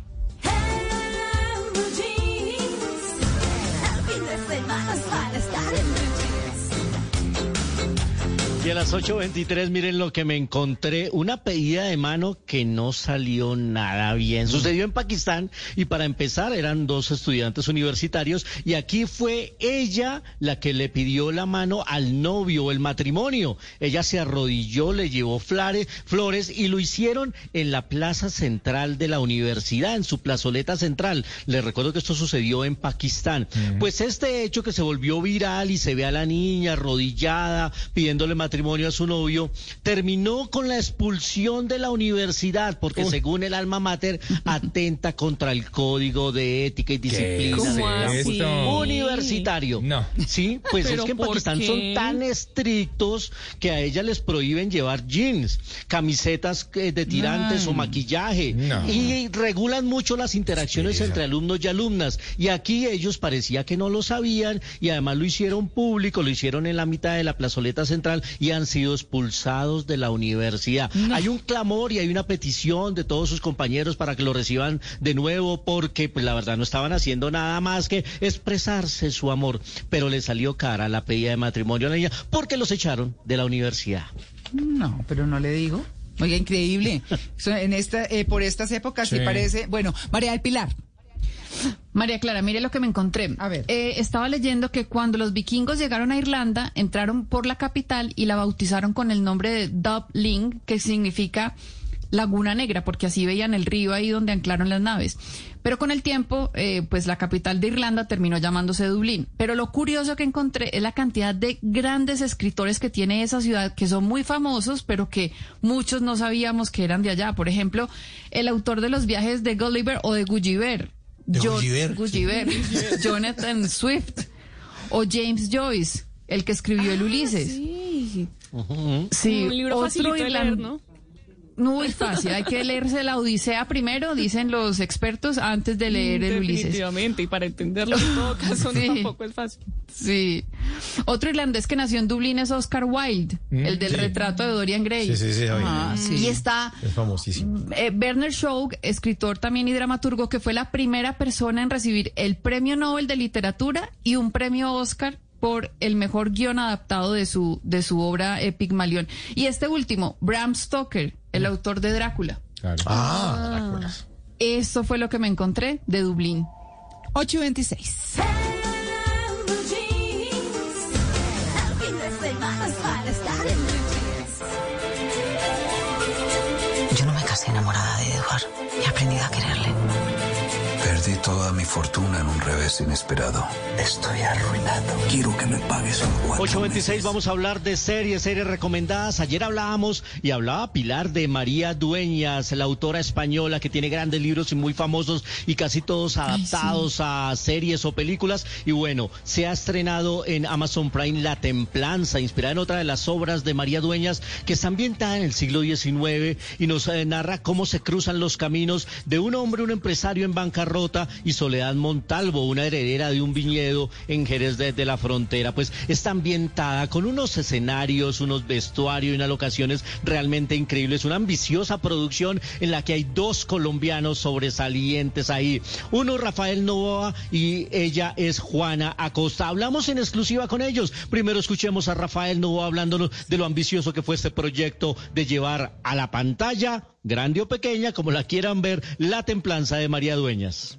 Llevar ese, ese libro de María Dueñas, que es excelente, y plasmarlo en, en, en, video y contar la historia en 10 capítulos, wow, es una misión bastante grande. Y obviamente tratándose de época que no es fácil eh, manejar, manejar todo esto, pero, pero lo lograron de verdad sacar adelante. Amazon Prime Video llegó y estructuró la, la, historia, funcionó muy bien, se rodeó de, de- excelentes directores, hubo tres direc- dire- directores que dirigieron los 10 capítulos y bueno, un elenco maravilloso y espectacular. Y me tiene enganchadísimo. A mí me, gustan mucho estas series de época. Me gusta ver los vestuarios, me gusta ver la ambientación, todo el trabajo de producción que aquí está gigantesco. Los barcos, los fuertes, cómo se recrea Veracruz en México, La Habana, Londres. La verdad es que está muy, muy chévere. Y como les decía, también participa en esta serie Juana Costa, la actriz colombiana que ya lleva dos décadas en España. Estuvo nominada este año al premio Goya, pero aquí hace el trabajo de una mexicana. Es una mexicana y por supuesto le tocó cambiar de acento porque ella ya lleva tanto tiempo trabajando el acento español y ahora hacerlo mexicano. ¿Cómo le fue? Aquí, Juanita Costa o Juana Costa. Uf, me pareció súper difícil, sinceramente. Creo que para mí este, este, este punto fue el más difícil de todos. A veces piensan que por, por tener un acento nativo colombiano es fácil hacer otros acentos latinoamericanos.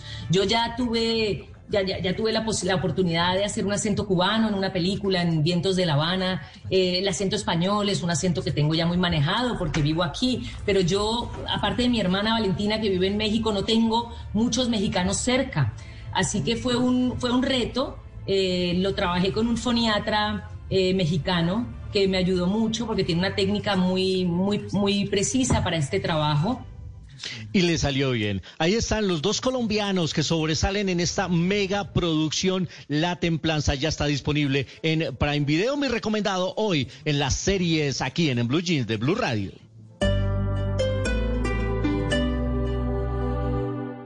Esta es la noticia que estabas esperando. Con solo 5 millones de cuota inicial, puedes ser propietario de nuestros condominios campestres a nivel nacional, para que vivas con las comodidades de un club rodeado de naturaleza y alejado del caos de la ciudad. Aprovecha este beneficio exclusivo que te ofrece el Poblado SA. Ingresa a elpobladosa.com y haz tu sueño realidad. Lo que sucedió durante la semana en Colombia y el mundo en temas políticos, económicos, internacionales y culturales lo analizaremos en nuestra Sala de Prensa Blue. Muy buenos días, como siempre es un gusto saludarlos como Un todos espacio dedicado para que usted se entere de las noticias más relevantes. Sala de Prensa Blue, domingos 10 de la mañana por Blue Radio y bluradio.com. La nueva alternativa. Nada es para siempre. El hielo se derrite, el sol se esconde, las semillas se las lleva el viento, los amores se acaban, las personas cambian. Blue Radio.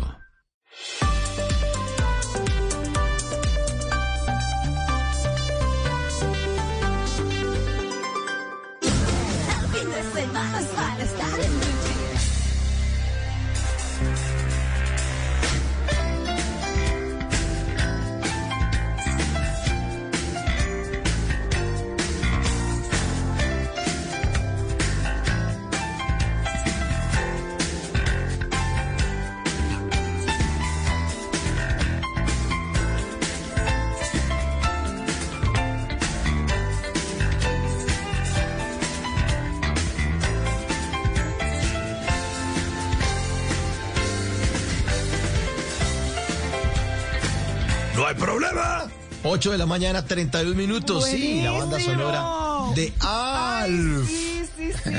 Que maravilla. Qué bueno, sí. No, no. Vamos a estar hablando del poder ¿Ese de la era un risa, pues. extraterrestre, algo así? Sí. Era un- sí, señor, un extraterrestre. Sí, sí. Venía de un planeta que se llamaba Melmac, que, Melmac. que el tipo comía gatos, además Pero tenía un, un copete bastante prominente, sí. Sí.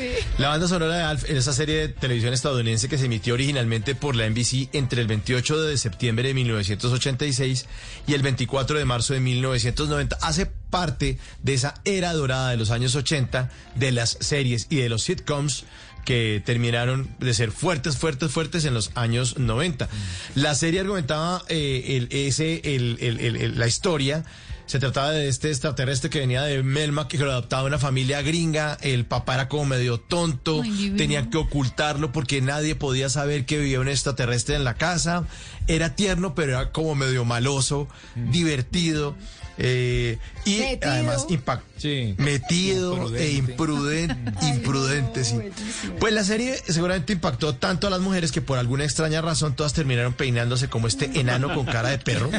Ay, no me diga que yo origen. sí soy. No, Sí, yo sí, sí soy víctima de esa moda. ¿Sí? Claro. Yo también, yo tuve copete Alf. Claro. Era una obra de ingeniería Sí. ese copete. Eso, eso. Claro, en la- cuando Sí, yo con comencé. laca. Claro. Eso requería gel como un diablo. En la época en que presentábamos noticias, todas salíamos con esa vaina. Ah, así, sí, pero vea que le estoy hablando de ratico, ¿no? pero todas salíamos con ese copete que era horrible y las aletas a los lados aquí.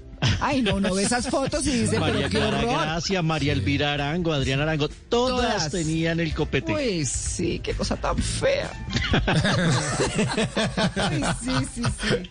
Todas las fotos. Pues ahora ahí. nos reímos. Sí, claro. Ahora nos reímos porque nos sacó muchas, muchas risas, muchas sonrisas este personaje de la NBC, de eh, la pantalla chica en los años 80. El poder de la risa es el tema central de hoy de En Blue Jeans y lo tenía Alf. Así que ríase, no hay problema.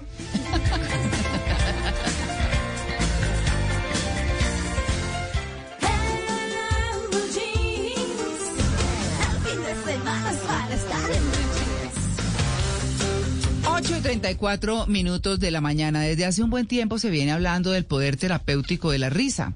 Pero ¿cuáles son sus reales consecuencias? Digo consecuencias buenas, porque a quién no se le pega la risa de alguien que se esté riendo Sí, delicioso. total. No Sí, importa. y genuinamente. Y genuinamente. Entonces uno se ataca de la risa y dice, qué cosa tan sabrosa y queda uno feliz. Eso es lo que pasa con la, con la risa, esa es la terapia, lo saca uno de todo, le da como un, eh, como un alivio, Sí. ¿no? Eso es. Sin duda. Claro, así que bueno, vamos a hablar de eso, de- del poder de la risa, con Felipe Corrales, entrenador en Amor y Vida, trainer en PNL, trabaja la risa en sus entrenamientos para conectar con la felicidad desde el cuerpo hasta la mente. ¿No? Bueno, Felipe, muy buenos días. Muy buenos días, María Clara. Muchas gracias por esta invitación. Un saludo a todos ustedes en la mesa de trabajo. Ay, bueno, oiga, ¿por qué es tan contagiosa la risa, Felipe? Pues te cuento, María Clara, que ese es de los primeros gestos, el, el llanto y la risa es de los primeros gestos que aprendemos los, los humanos. Entonces es contagioso así como un bostezo en estos momentos. Así. Ay, sí. Ay, no, no, no haga eso porque me va a ganas de bostezar ahorita. No, yo ya bostecé. Pero los hice reír, pero los hice reír. Sí, Muy sí, bien. sí, claro. Claro, bueno, es que como dice Henry Bergson, que es Nobel de Literatura en el 27, la risa es propia del hombre, Claro. ¿no? Así como las lágrimas, la risa pues también es parte. ¿Cuáles son los beneficios de la risa para la salud? Claro que sí. Bueno, eh, yo te cuento, María Clara, que dentro del de el ejercicio de sonreír se empiezan a activar muchos neurotransmisores en nuestro cerebro. La risa es algo muy natural que debe salir en los humanos, pero a raíz de todo lo que hemos tenido en las últimas épocas y bueno, por, eh, por de pronto la desinformación que las personas eh, reciben en su mente, porque no es que las noticias sean malas, sino que las personas interpretan mal en su cabeza. Estos neurotransmisores empiezan a estresar a las personas o a sentirlas, a hacerlas sentir felices. Entonces, la, yo estoy hablando como el nacimiento, donde nace esta, este gesto y viene en la interpretación de la realidad que tenga eh, la mente del ser humano. Entonces, si la interpretación es errónea, pues no va- vamos a sentir es tristeza, pero si la interpretación puede ser feliz, vamos a sentir esa, ese, ese impacto de felicidad. ¿Qué hace que eh, Sí. hagamos esto? Las ideas que hemos tenido previamente en nuestra mente, las creencias, ¿cierto? Saber que las cosas son felices, que son fáciles, que eh, todo hay que verle el lado positivo a las cosas. Entonces, cuando esto sucede, es como los niños, generamos un estado de inocencia y, un niño sonríe viendo algo eh, feo, viendo algo eh, catastrófico para un adulto. Entonces es como ir evocando ese lado de inocencia y de, sacar ese, ese aspecto negativo de la mente. Ahí es donde nace. Ya después si hacemos unos entrenamientos eh, sonriendo, eh, a carcajadas, eh, con eh, respiraciones controladas, para que la gente empiece a, a sentir más la felicidad y la, y la, la risa. Claro, Felipe, yo, yo soy de los que aplico eh, la terapia de la risa intentando salir del mundo en el que estoy viendo las comedias que me gustan. Yo llego a ver eh, las series que, que me, que me hacen reír siempre, así me las repita, siempre me harán reír. Pero me genera gran curiosidad cuando escucho hablar de la risa nerviosa, porque cuando regañan a niños o una esposa está alegándole al marido, eh, eh, la respuesta es una risa nerviosa. ¿Por qué se da eso? Bueno, puede ser risa nerviosa, porque hay que saber bien qué nos comunica el otro. Puede ser risa nerviosa o un sarcasmo, ¿cierto? Mm, Aunque eso se detecta, pues ustedes Sí. son, nosotros tenemos esa posibilidad. Pero la risa nerviosa es un mecanismo de defensa y también es un gesto de humildad que tiene el cerebro para no ser atacado. Entonces, inmediatamente hacemos eso, eh, pues si, si tú tienes una risa nerviosa es porque estás recibiendo como un ataque, o sea, el cerebro interpreta un ataque. ¿Y qué hace él? La risa nerviosa es como un gesto de humildad, pero eh, sale automáticamente, viene de nuestra mente inconsciente. ¿Y por No qué de humildad? ¿Por qué de humildad? Porque es una manera de evitar, eh, de evitar una, una batalla o como una confrontación y es una manera de hacerlo. Claro. Pero usted ríe Y de la esposa, como dice eh, Luis Carlos, y ajá, Ah, una no, batalla, no. saca ese molinillo y... Es una manera de salir de los problemas, aunque no, no siempre va a ser así. Claro. Sí, sí, sí, no es la mejor. Porque a veces suele verse o parecer que con el paso del tiempo las personas pierden o la capacidad o las ganas de reírse y de sonreír. Vemos que los niños sonríen, ríen por cualquier cosa, los adolescentes también se ríen con bobadas, diría uno, y luego con los años se va perdiendo esa capacidad de sonreír o de reír. ¿Qué es lo que sucede ahí? Claro, que, que súper pregunta y quería hablar de eso. Eh, yo les comentaba al inicio que tenemos como en nuestra mente eh, lleno de, de pensamientos y de creencias, y yo lo llamo más pensamientos y ideas. Eh, o sea, cuando nacemos venimos casi que limpios en ese campo de los pensamientos. Yo quiero que se imaginen como si fuera un campo y no hay nada, pero empezamos a crecer y empezamos a, a, pues la cultura nos educa de una manera, empezamos a generar inclusive automáticamente eh, pensamientos acerca del amor, del dinero, de- del éxito. Y empezamos a ver que las cosas no son tan fáciles como creíamos. Y empezamos a creernos eso, porque eso no es así, puede ser que sí sean fáciles las cosas, ¿cierto? Entonces empieza ya a como a acorazarse la felicidad y empezamos a ver que la felicidad no se trata solamente eh, de, de- de ser felices y ya, sino del éxito de la vida, del éxito económico, del éxito de la, de la aceptación de los otros. Y eso es una mala interpretación. Entonces por eso se empieza como a opacar. Ahora escuchaba al compañero que nos decía que él veía comedias. Esa es una de las terapias que yo más recomiendo. O sea, algo que a usted los enganche y los haga reír tontamente. Sí. Porque la risa debería ser una risa eh, genuina, es inocente, es tonta. Entonces, ¿qué hay que hacer ahí? De verdad, desintoxicar mucho la mente, hacer leer libros atractivos y eh, la- el tema de la lectura es, es esencial, entrenarte con un coach que te conecte con la felicidad. Hacer de pronto eh, cosas que te gustan genuinamente en familia, con personas. Y esto empieza otra vez a retomar la verdadera felicidad y la verdadera sonrisa. Ay, No, las la- películas. Las- es que es que una película, no, uno se ve todas esas de humor que pueden parecer Claro. tontas, pero uno la pasa feliz. ¿Para qué se ve todas esas de matanza? Sí, pero ¿por qué dice uno que es comedia tonta o películas tontas? Realmente creo que no son tontas, todo lo contrario, son simples, Exacto. pero lo alejan a uno de la realidad que es tan dura y le permiten un rato de esparcimiento, porque tenemos ese pensamiento de que reír es tonto.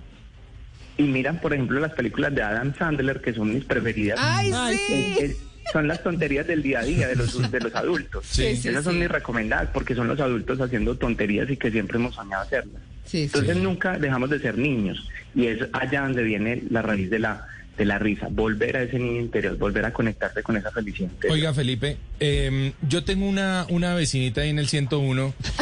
Eh, no, sí, pues sí, sí. Ah, no, es que ella se ríe. bueno. Eh, la cosa es la siguiente. Yo quiero saber si la risa, si el sentido del humor también sirve para conquistar. A ver si, a ver si me meto por ahí.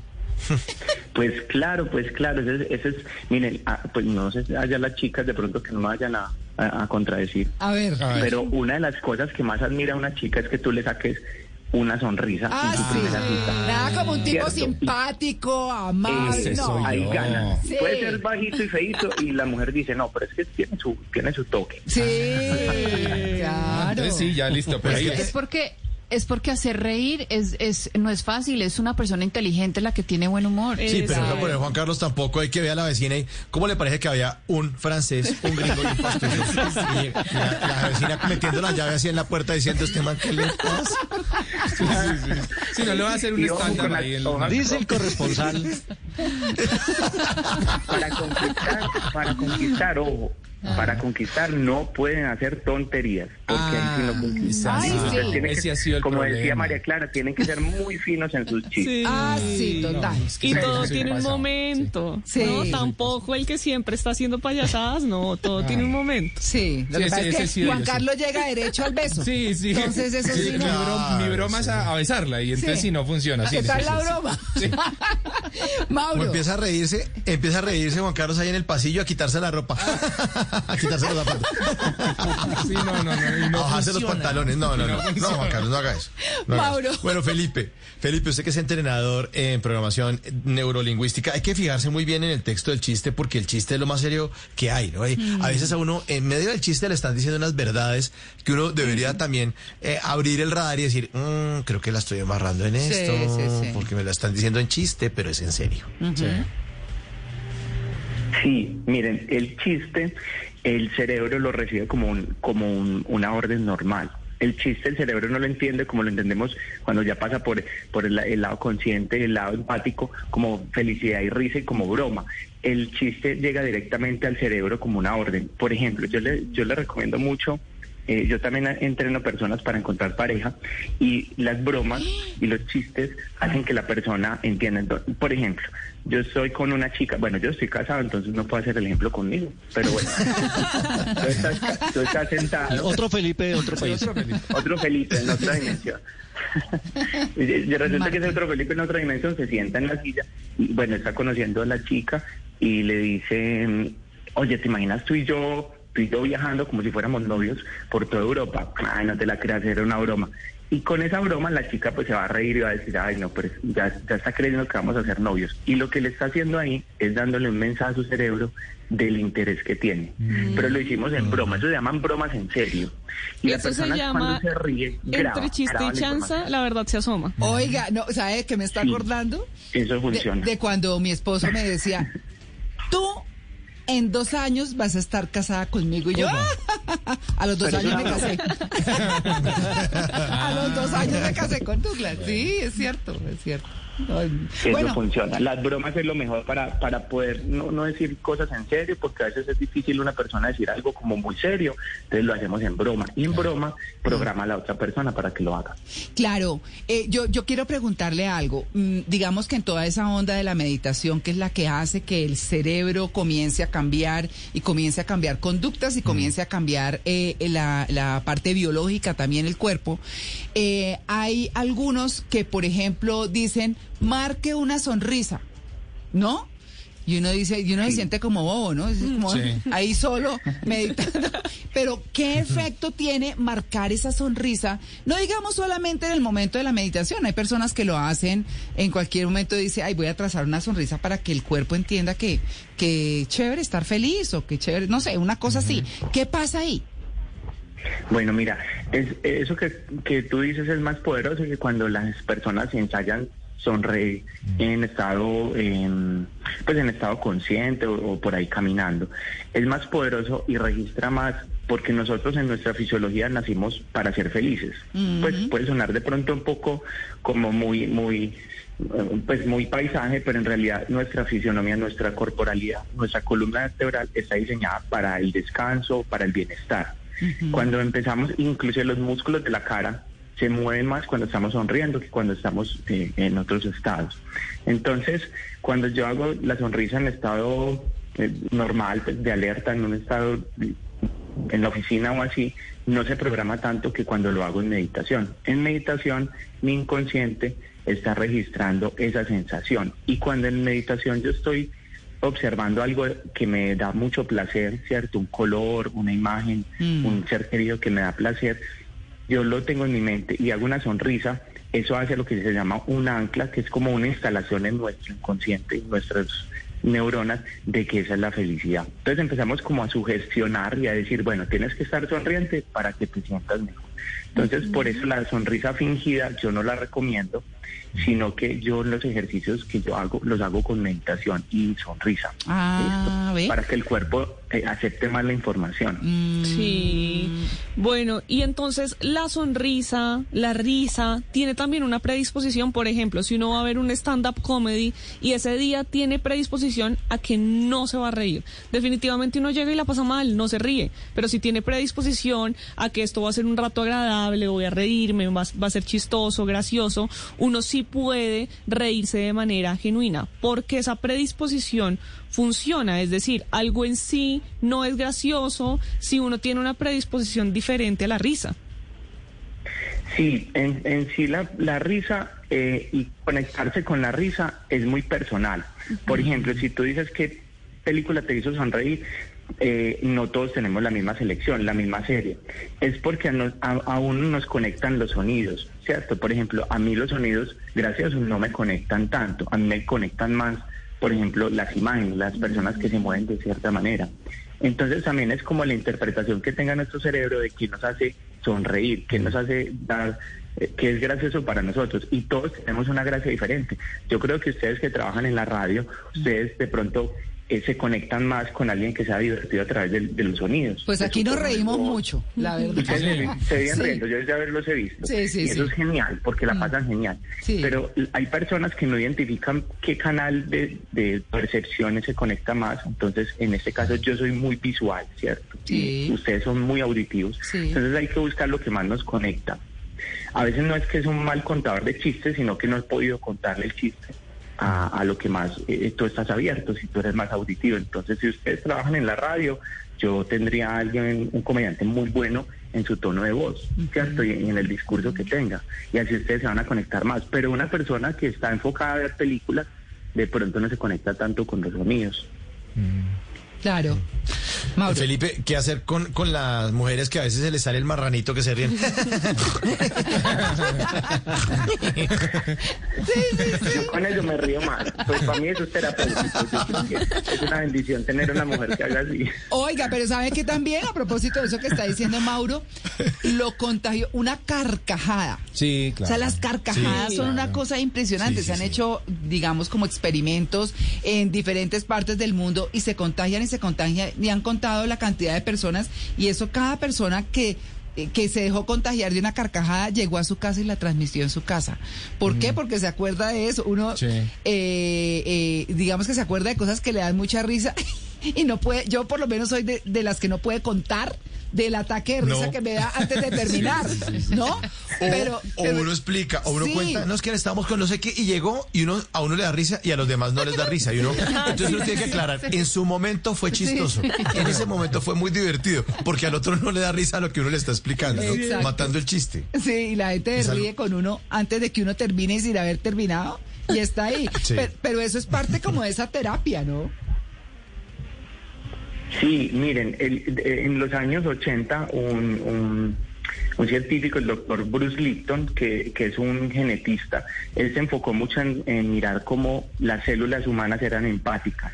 Y esto pues no se creía por las leyes darwinianas, pues eso no se creía, pero este hombre pues logró decir que las células humanas son empáticas. ¿Qué quiere decir? Que si mis células, pues si yo estoy, si mis células están de una manera, quieren copiar a las otras. Entonces somos como un, un- que siempre queremos ser un espejo de las personas cercanas o las personas que admiramos o las personas que en ese momento nuestro sistema mental aceptó. Ajá. Entonces cuando una persona sonríe genuinamente, eso es eso es, eso es una fuerza muy poderosa. Cuando Sí. alguien sonríe genuinamente, Mm. inmediatamente nuestras células empiezan a copiar eso. Y se genera algo que se llama, en programación neurolingüística se llama rapport, pero es como la empatía. Mm. Entonces, cuando yo me conecto empáticamente con alguien en sonrisa, que pasa también con la tristeza, ¿cierto? Ustedes van a un velorio y les puede pasar lo mismo. Sí. Mal. Totalmente. Entonces, ¿qué pasa? Cuando una persona en realidad te conectó y te sonríes, yo no sé si les ha pasado que ustedes son una carcajada, pero ustedes analizan lo que les está haciendo dar carcajadas y ustedes dicen, esto es una tontería. O sea, yo no me río normalmente por Sí. estas cosas, pero Sí, ¿qué está sí. pasando? Es porque tus células están viendo una empatía en, en el otro. Y pues si hablamos a nivel celular, todos somos llenos de células, ¿cierto? Todo nuestro cuerpo se conforma de hecho. Felipe, a propósito, bueno, hay gente que se ríe que da un poquito de miedo, ¿no? Que se ríen viendo el pianista, pues si uno no sabe... Ay, no, Sí, qué sí, sí, pero- pero ¿qué- sí, ¿qué está pasando aquí? Eh, ¿hay, hay, algún, ¿Hay alguna forma, Felipe, de entender que quizá la risa puede ser negativa? O sea, que, que hay un, es- eh, puede ser un síntoma de alerta en, alguna, en ¿De algún caso. Sí, también. Yo, yo, yo le digo a mis estudiantes, ustedes no pueden pretender que sonreír todo el tiempo va a ser terapéutico. Ajá. Tiene que ser mesurado. Inclusive llorar eh, hace parte de, de un proceso de sanación, de un proceso de mejoración de, de emocional. Entonces, si ustedes se ponen a sonreír todo el día, lo primero que les va a pasar es que se les va a congelar la cara, ¿cierto? Sus músculos de la cara y van a quedar terribles el otro día. Guasón. ¿cierto? El como el guasón. Sí. y se van a sentir y se van a sentir cansados porque es un acto de mucha energía, ¿cierto? Entonces, de verdad, como todo, como lo recomiendan los médicos, todo es eh, eh, a, a su medida, ¿cierto? Todo bien mesurado, pues cae muy bien. Claro. Pero uno- distensiona. Sí. Distensiona, María Clara y Felipe, porque incluso aquí lo está escribiendo eh, Luis Carlos en el chat de Blue Jeans, dice, en un velorio es donde la gente más se ríe, Sí. o después de una conferencia de sexo, ¿no? Porque empiezan a hablar de cosas tan, y llevan el aparato y la cosa. ¿Cuál aparato? Siempre, es- bueno, esos que ustedes, esos Y que eso no- todavía no hemos hablado de eso. Bueno, exacto, pero, pero pero, distensiona, porque la gente está tensionada con el tema de, claro, términos técnicos, la vagina, la penetración, no sé qué. Ent- Entonces el auditorio se tensiona o el velorio también. Hay tensión porque hay una muerte, hay un dolor, pero llega un momento en que cualquier apunte, cualquier frase hace que estalle todo el mundo porque están tensionados a través de la risa, es- ese estallido y ese bienestar. Claro, hay una, hay- una, hay una última eh, pregunta, Felipe, ya para cerrar, porque nos toca irnos, y es cómo usar la risa como tratamiento. Me parece re importante. Sí, bueno, María Clara, mira, yo, yo lo estudié y lo he eh, eh, evidenciado porque a mí me pasó. Yo tuve una época muy difícil, eh, tuve un divorcio, mi, mi primer matrimonio pues no, no prosperó, entonces el divorcio me dio muy duro y tuve la oportunidad de estar con un psicólogo que el eh, canadiense, este psicólogo me recomendó mucho de, de ver películas y ver muy cosas divertidas. Él me decía, mira lo que a ti te guste, más que no sean cosas eh, de pronto bromas muy pesadas, por, pues que, que sean personas que se caigan y eso, sino ver más películas y eso. Y yo empecé a hacer esa terapia y a mí me sirvió demasiado. Yo lo que hacía era que eh, me miraba al espejo y eso es una de las que yo les recomiendo pues a mis consultantes. Y en el espejo, donde yo más me miro, el del baño, el del closet, cualquier espejo, yo escribo soy feliz con un marcador eh, que se pueda borrar. Esa, esa va a ser como la primera lección. Y yo empiezo a mirarme al espejo y hacer unas pequeñas sonrisas. Y analizar lógicamente qué es la felicidad para mí cuando yo miro ese espejo. ¿cierto? Ahí empiezo yo a auto aceptarme a mí mismo en la sonrisa, porque hay gente que le da pena sonre- reírse. Hay, hay personas que creen que se ríen feo y eso es un acto, es como, o sea, es un acto muy natural del ser. Sí. Y tiene que ser aceptado. O que Todos se nos comen reímos la diferente. risa. Sí. Sí, que creen que es como si fueran a estornudar, como que, ¿cierto? Y en estos tiempos peor, ¿cierto? Entonces son como Sí. cohibiéndose de, de la risa. como que, uy, no, prefiero hacer otra cosa que reírme, sí, Sí, sí. como el estornudo. Mm. Entonces es muy bueno que si eso sale, sale. Y miren, hay parejas, que acá quiero hacer un paréntesis, que eh, no dejan que el otro se, se ría. Eso es lo peor. Si Ay, ustedes de sí. pronto tienen una pareja que le dicen no te rías, eso no es charro, eh, No. hablen No, con esa pareja porque es mejor que te diga no, no, no estés triste y no seas amargada a que te digan que no te sonríes. Claro, exacto. Bueno, pues ahí está. La verdad es que el tema buenísimo, muy simpático, muy chévere y muy positivo, por Ay, supuesto. muchas gracias. No, de verdad, de verdad que, que la pasamos muy bien con este tema, Felipe. Muchas gracias por su atención con En Blue Jeans de Blue Radio. Mil gracias a todos ustedes, un abrazo bien grande a todos en Bogotá y bueno, un gran saludo por acá, los espero en mi centro. Perfecto. Bueno, muy bien. Felipe Corrales, entrenador en Amor y Vida y trainer en PNL. 856. Antes del sonido envolvente estaba el cine mudo. Antes de la grabación digital estuvo el celuloide. Antes de los multiplex estaban los grandes teatros. En Blue Jeans, un vistazo al pasado del cine en 35 milímetros.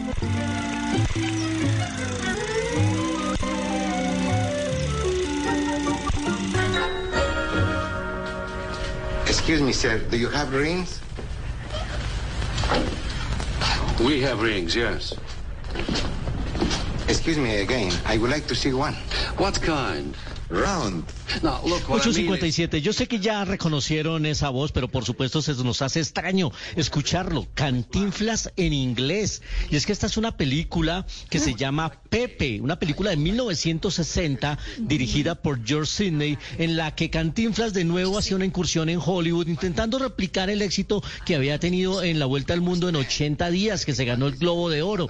Y aquí era la historia de un entrenador de caballos que se encariñaba mucho con un caballo que se lo vendían a un director de cine y terminaba Pepe en Hollywood y en esta cinta aparecían muchos famosos haciendo cameos, entre ellos Tony Curtis, Bing Crosby, Frank Sinatra, César Romero, Debbie Reynolds, una cantidad de estrellas haciendo aparición en esta cinta que la verdad yo la veo y no me parecía chistosa porque es que Cantinflas, la gracia era escucharlo en español, en inglés perdía toda su gracia. Por ejemplo, escuchémoslo en este pedazo.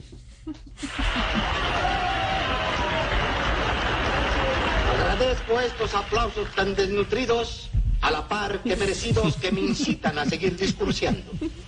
Y ustedes se preguntarán, Este joven de tan tierna edad, de aspecto tan distinguido, de facciones regulares y agradables, será capaz de conducir la nave a buen puerto, será capaz de sortear todos los peligros hasta encontrar el faro de felicidad donde nos deje positivamente seguros. Es fantástico. Nació un 12 de agosto de 1911, falleció en 1993. Según Charles Chaplin, Cantinflas era el más grande cómico de todos los tiempos. Un hombre que a mí me hace reír cada vez que lo veo. Sus escenas y sus discursos son fantásticos. Siempre además con un mensaje social. Un hombre con una vida algo polémica también, reflejada en una película que se hizo en el año 2014, en el que Oscar Jaenada, un español, hizo de Cantinflas haciendo un papel realmente increíble y que además yo no sabía, también se convirtió en instrumento publicitario.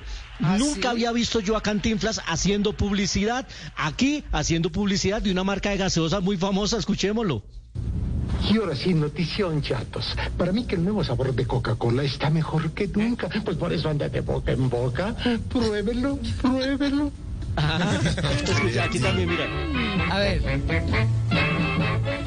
Está así, joven. ¿Cómo de que no? Si el nuevo sabor de Coca-Cola está para compartirlo más. No sé cuánto le habrán pagado a Cantinflas más. Coca-Cola por hacer publicidad, pero es una rareza que me encontré haciendo esta búsqueda para hablar de uno de los eh, actores, directores, escritores que más me ha hecho reír en la vida. Ay, Cantinflas, Luis Carlos. sin duda, nos encanta, María Clara. No, es que acuérdese a mí, yo en el barrendero que él le dice a la empleada del servicio que está al frente de la casa, le dice, ¿y qué? ¿Nos vamos a un piquiniqui?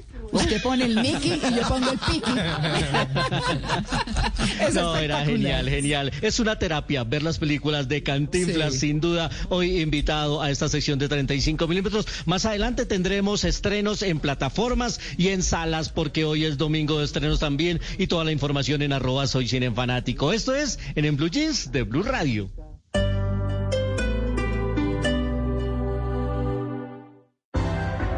Para Teresa, Luis, Felipe, Andrea, María, Juan, José, Gabo, Don Lucho, Laura, Fernando y Fernanda, Flor, Dani. Para que todos reactivemos la vida, el país nos necesita unidos en una sola voz de aliento.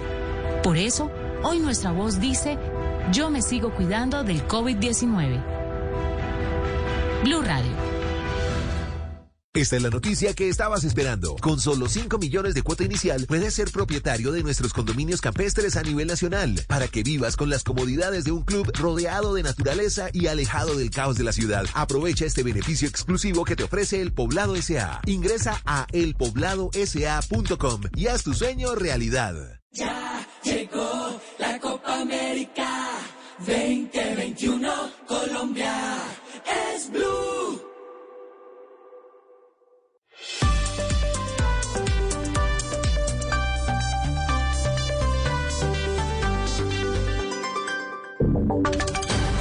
Voces y sonidos de Colombia y el mundo en Blue Radio y bluradio.com, porque la verdad es de todos.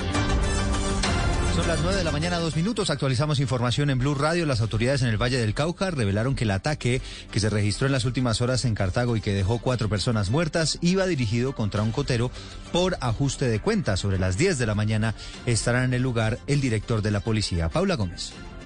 Sí, Eduardo, y lo que al parecer iba a ser el homicidio de un hombre terminó convirtiéndose en la más reciente masacre en nuestro país. Informaron las autoridades que Julio César Montaño, de 54 años, una de las víctimas, era la persona contra la que iba dirigido el ataque en la plaza de mercado de Cartago Valle. El coronel Jorge Urquijo, comandante de la policía del departamento.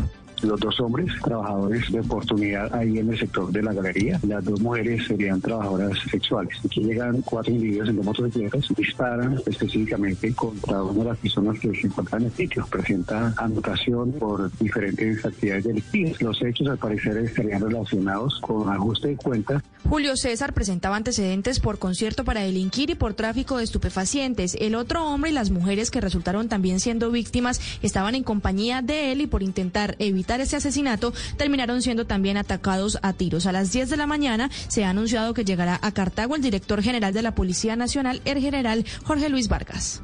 Gracias, Paula. Pendientes entonces de esa visita y, por supuesto, de los anuncios. Las autoridades en Bogotá identificaron 100 puntos que están en riesgo ante las fuertes lluvias que se han venido registrando en el centro del país. Kenneth Torres. Eduardo, pues ante las lluvias pronosticadas por el IDEAN durante la temporada de la Semana Santa y la inminente llegada del fenómeno de la niña, la Defensa Civil de Bogotá identificó varios puntos en la ciudad de Bogotá en los que se podría presentar deslizamientos de tierra, inundaciones, entre otros, por lo que pidió a los capitalinos denunciar alguna anomalía de la línea 123, en especial en la zona oriental. Así lo dijo el coordinador de emergencia de la Defensa Civil, Ederley Torres. Son más de 100 puntos vulnerables, los cuales se están monitoreando de forma permanente en conjunto con las instituciones y en especial en las localidades de Usaquén, Chapinero, Santa Fe, Rafael Uribe Uribe, Engativá, Fontibón, Kennedy, Bosa, Ciudad Bolívar, Tunjuelito, Usme y San Cristóbal.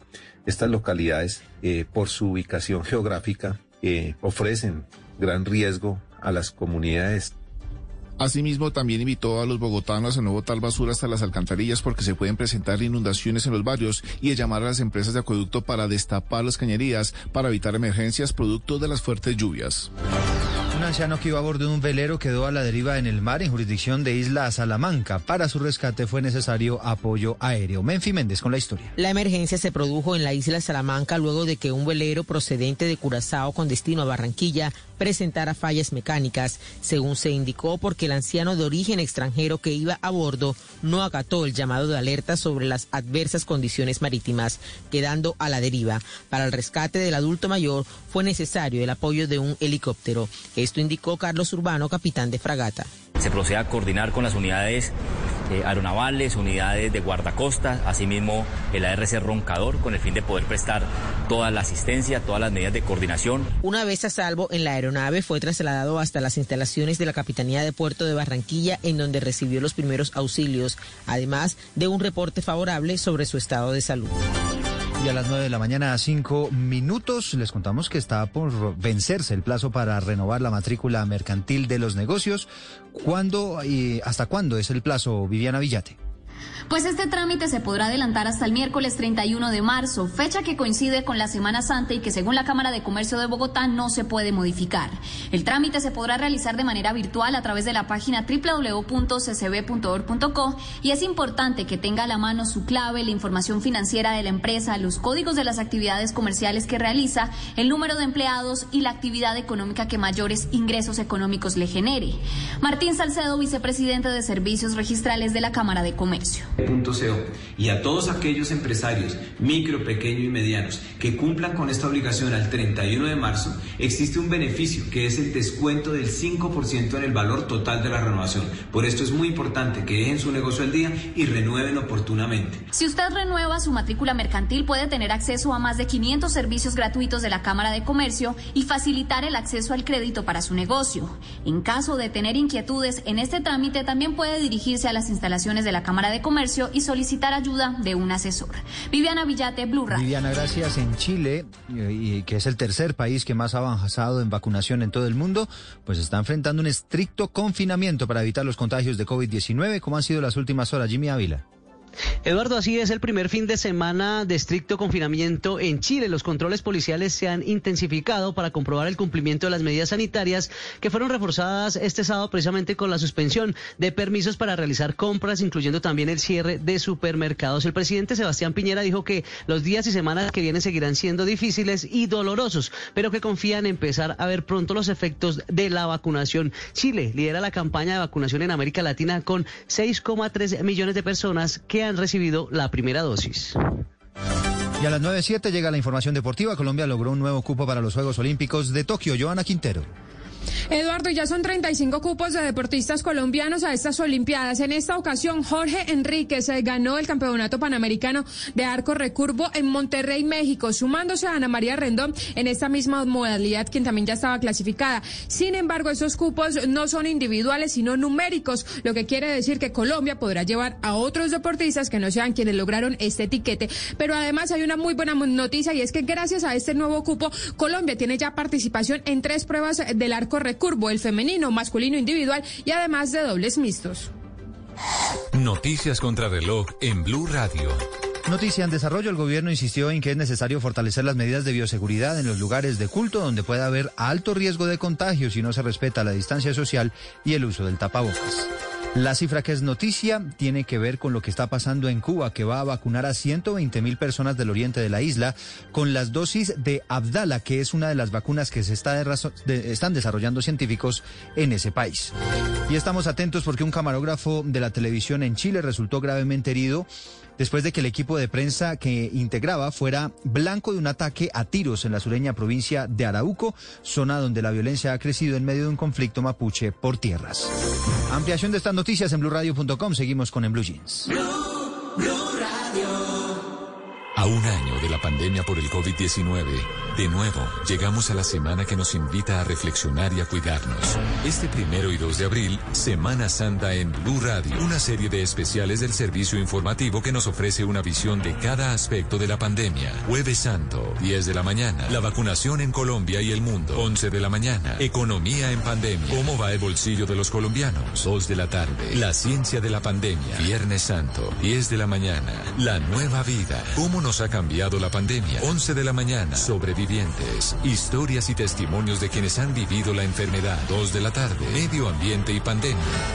Semana Santa, semana de reflexión, semana para cuidarnos. Escuche nuestros especiales por Blue Radio y bluradio.com, la nueva alternativa. Eres un romántico empedernido. Sabes que por amor haces lo que sea. Incluso cocinar las más ricas pastas. Y traer a tu casa una de las ciudades más románticas del mundo. Donde Romeo y Julieta se amaron por siempre. Sin duda, eres un campeón. Una de las capitales mundiales de la ópera. Para ti, nada es imposible. Apuesto a que eso no se lo esperaba. Pastas Verona. Si sabes de amor, sabes de pasta. Trabajamos pensando en usted. Lo que sucedió durante la semana en Colombia y el mundo en temas políticos, económicos, internacionales y culturales lo analizaremos en nuestra Sala de Prensa Blue. Muy buenos días, como siempre es un gusto saludarlos. Como un todos espacio dedicado para que usted se entere de las noticias más relevantes. Sala de Prensa Blue, domingos 10 de la mañana por Blue Radio y bluradio.com. La nueva alternativa. Semanas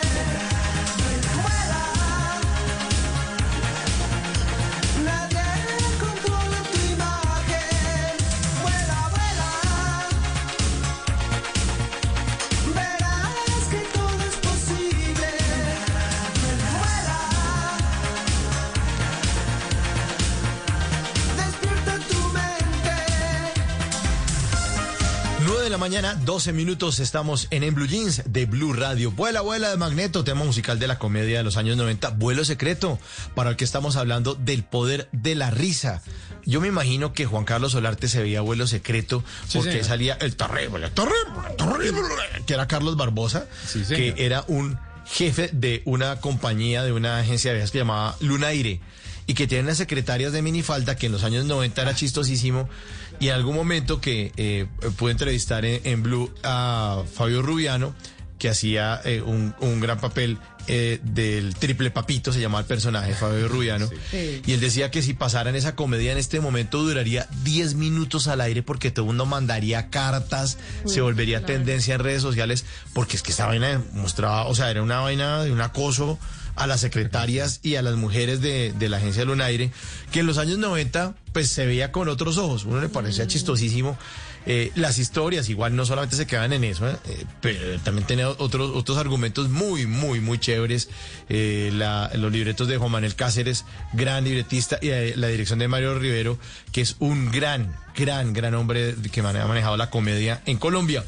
Pues ahí estaba, terrible, terrible, terrible, como Pues- Juan Carlos Solar. reflejaba lo que lo que era normal en una época específica. Sí. Y no sé si vieron esa noticia del Chavo del 8 y cómo están diciendo pues que deberían hacer algo con la bruja del 71 que acosa a don Ramón. Ah, sí. Sí, Sí, que sí. eso es terrible, es acoso. Pues si usted se da cuenta, sí es acoso. Sí, Pero sí, claro. en ese momento, por supuesto que no lo veíamos de esa manera y era muy chistoso. Muchas otras telenovelas o series del pasado, incluso películas, pues narran lo que como sociedad normalizábamos en ese momento. Pero ahora Pero- muchas de esas estarían vetadas. Pero yo creo que, yo creo que en estos momentos de corrección política, por así decirlo, eh, pues vamos a terminar destruyendo el mundo. Vamos a terminar, entonces destruyamos el canal de Panamá. ¿Por qué? Pues porque murió mucha gente en la construcción hace más de 100 años. Sí, no. Todo, o sea, absolutamente todo. Entonces toca destruirlo, borrarlo o anularlo o negarlo, porque todo tiene una connotación negativa. O sea, Es que no podemos juzgar el pasado en este presente. No, porque eso ya lo que pasó, pasó. diferentes. Sí. Sí. pero vaya, dígale a las de. diferentes. Sí, a las de las protestas estas, bueno, a todos. No, es a que todos todo, de todo corrección, tomó un ¿no? tinte de seriedad tonto. Sí. O sea, porque en serio uno se, uno se lo tomaba con gracia todo y ya Sí. estaba bien. Claro, ya, ya está bien. Ahora todo es serio y todo es mediático y todo es redes. Ay, Ay, así. Y usted está ofendiendo a esto. Y ahí vea que aquí en la Asociación Colombiana de los Anti-Risas de Vuelo Secreto. Y ah, Sí, sí, sí, o sea, sí. también, hay que relajarnos un poco. Hace parte del pasado. Tenemos que pasar la página. Nadie está aplaudiendo ni diciendo, yo no lo estoy diciendo, uy, qué bueno estar morboseando gente en televisión al aire dándole. No, no, no, jamás. Jamás. Nos reímos de ese en ese momento nos reímos, en ese momento fue chistoso, pasamos la página y decimos, no, pero ahora estamos en otro momento de la historia. Perfecto. No se hacen comedias de eso, la gente no se burla de eso. Perfecto, perfecto. Pero no podemos de... Entonces tendremos que destruir el mundo. Sí, total, que acabar con todo, acabar con, con las iglesias, acabar con, con la ropa que tenemos puesta. No, porque es que eso lo hicieron de algún día de una oveja. la música. O esa ropa la sacaron, exacto, con la música. Anulen la canción, no la vuelvan a poner, quiten el polvorete. No, o sea, ay, tampoco. Dos mujeres de Alfredo Gutiérrez no, vetada en la radio. No, pues eran otros momentos, eran otros momentos. Así que nos quedan los recuerdos, nos quedan las risas, que es lo más importante, el poder de la risa. Hemos estado hablando de eso en eh, Blue Radio en esta mañana de En Blue Jeans y una encuesta también pusimos en nuestra cuenta de Blue Radio en Twitter, arroba Blue Radio Co. ¿El sentido del humor sirve para desempeñarnos mejor socialmente? Les preguntamos a nuestros queridos oyentes. Sí, en un 93% y no en el 7%, 1.335 votos, mucha audiencia, muchos votos, y ahí siguen participando ustedes. Yo no sé si muertos de la risa o con corrección política, pero ahí siguen respondiendo la encuesta. Vuela, vuela, Magneto, vuelo secreto.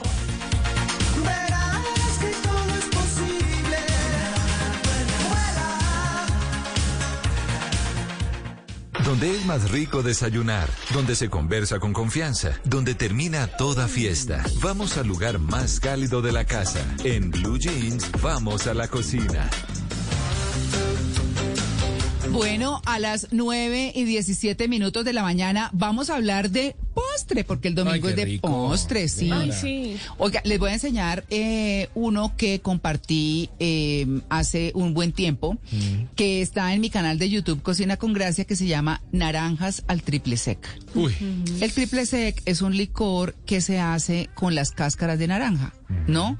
Y eso se deja un tiempo y va soltando como unos aceites que son entre dulces y amargos y se mezclan con azúcar, con licor, con alcohol y demás. Bueno, y da eso que se conoce como el pus café.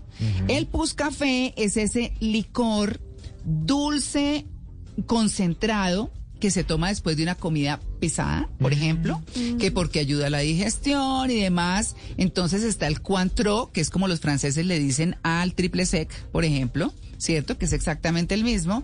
Eh, y está el limoncello para los italianos. Eh, ¿Cierto? Eh, bueno, hay varias clases de, de puscafé, licores de almendras y demás, que son deliciosos. Este que les estoy enseñando hoy, bueno, entre otras cosas hizo famoso por allá como por 1920. Empezó a conocerse en el mundo y demás cuando empezaron a compartirse tantas cosas. Y bueno, así está. Entonces es muy fácil, es una receta absolutamente deliciosa.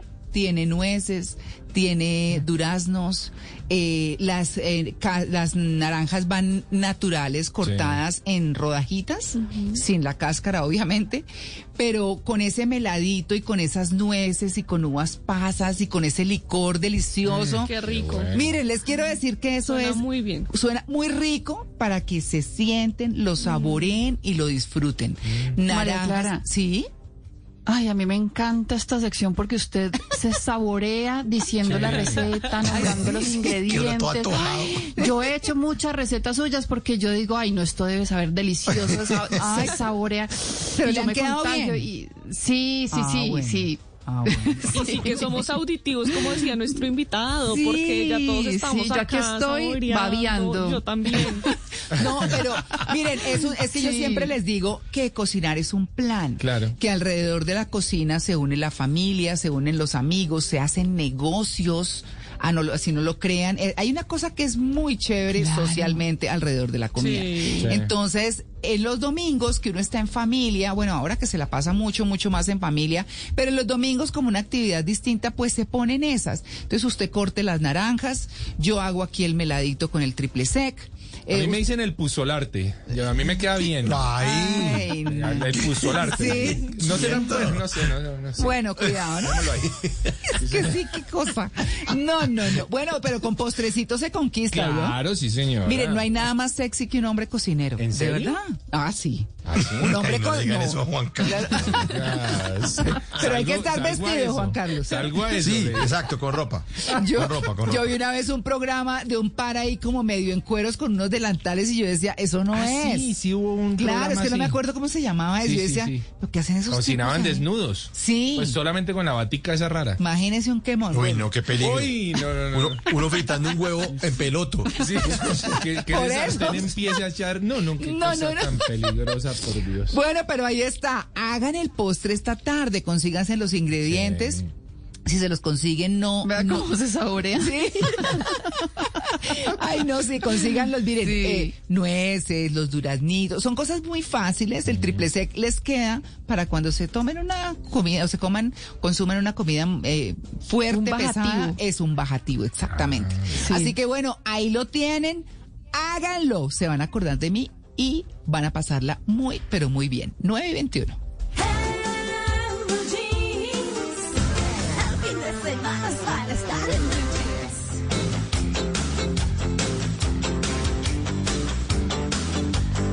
Nos vamos, nos vamos con, eh, mire lo que me encontré, doña Pili. María Clara, un día como hoy, 28 de marzo de 1936, nació Jorge Mario Pedro Vargas Llosa, más conocido como Mario Vargas Llosa. Sí. Tres nombres, Jorge Mario Pedro. Uy, sí, ¿no? Nació, nació en Arequipa, Perú, es escritor, es uno de los novelistas y ensayistas contemporáneos más importantes del momento, fue Premio Nobel de Literatura en 2010 y recuerden que fue candidato Ah, sí. A la presidencia de Perú en Ah, 1990. sí, se lanzó, ¿no? Y está casado sí. con la mujer más fashion española, eh, Sí. de- eh, un hombre muy crítico de todo eso y ahora pues está casado con el símbolo de lo que es el jet set, la moda, eh, la vida en lujos, la clase, la- todo lo que quieran de eso, que es la ex esposa de, de Julio Iglesias, mm, Isabel Preisler. Isabel. Sí. El, el primero se casó con una, la hermana de una tía política. Se separaron, pues o- obviamente ¿La tía Julia? todo el mundo en contra. La tía Sí, Julia y el él- escribidor. Él, escribió la, la tía Julia y el escribidor y la tía Julia después escribió uh, su biografía contando su lado de la historia. Claro. Y después se casó con una prima hermana y fue con la que, pues de la que se divorció para irse con Isabel. Pero echaba muera Y la familia, ¿no? Sí. al principio, al principio sí fue como muy de izquierda, iba mucho a Cuba y cuando ya se metió mucho en ese mundo dijo, no, esto no es lo mío y ahorita está completamente del otro lado Exacto. y se lanzó a la presidencia de Perú en el 90 y perdió frente a Alberto Fujimori en segunda vuelta. Mm, ahí está. Polifa- polifacético. Claro. Eso fue lo que me encontré hoy. Muy bien, Mauro, ¿qué se encontró? Que Europa podría quedarse pronto sin café instantáneo si el canal del Suez continúa bloqueado. Ay, ¿verdad que sí? Sí, sí, sí, pues eh, registramos la noticia aquí en Blue Radio. El canal del Suez permanece cerrado como consecuencia de un encallamiento de un portacontenedores llamado Ever Given, que desde el martes pasado está bloqueando la infraestructura que es crucial para las comunicaciones. Pues esta situación ha provocado atasco en todos los barcos que transportan mercancías, desde alimentos, petróleo y gas.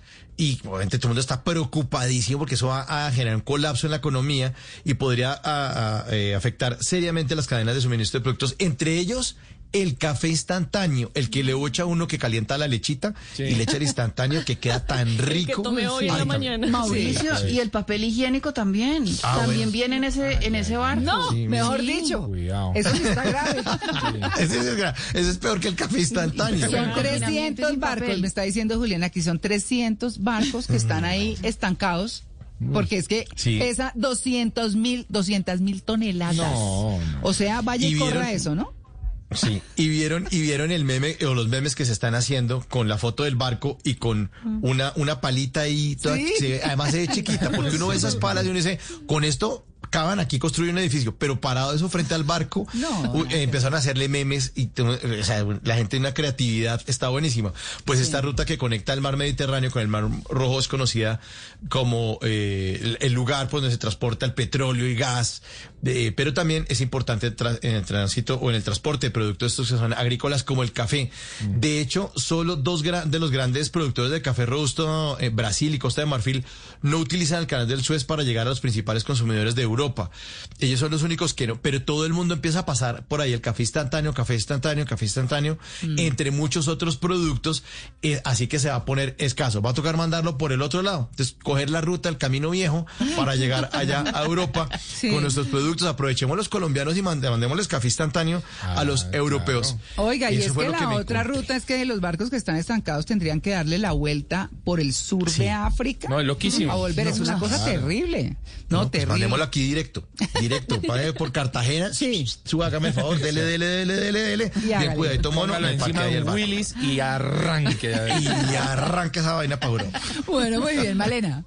Bueno, pues mire lo que me encontré. Las redes sociales nos obsesionan constantemente porque queremos saber qué hacen las otras personas. No solo las celebridades, los conocidos, sino también las personas que tenemos cerca, nuestros amigos. ¿Por qué nos obsesiona tanto la vida de los demás y por qué la pandemia incrementó este deseo?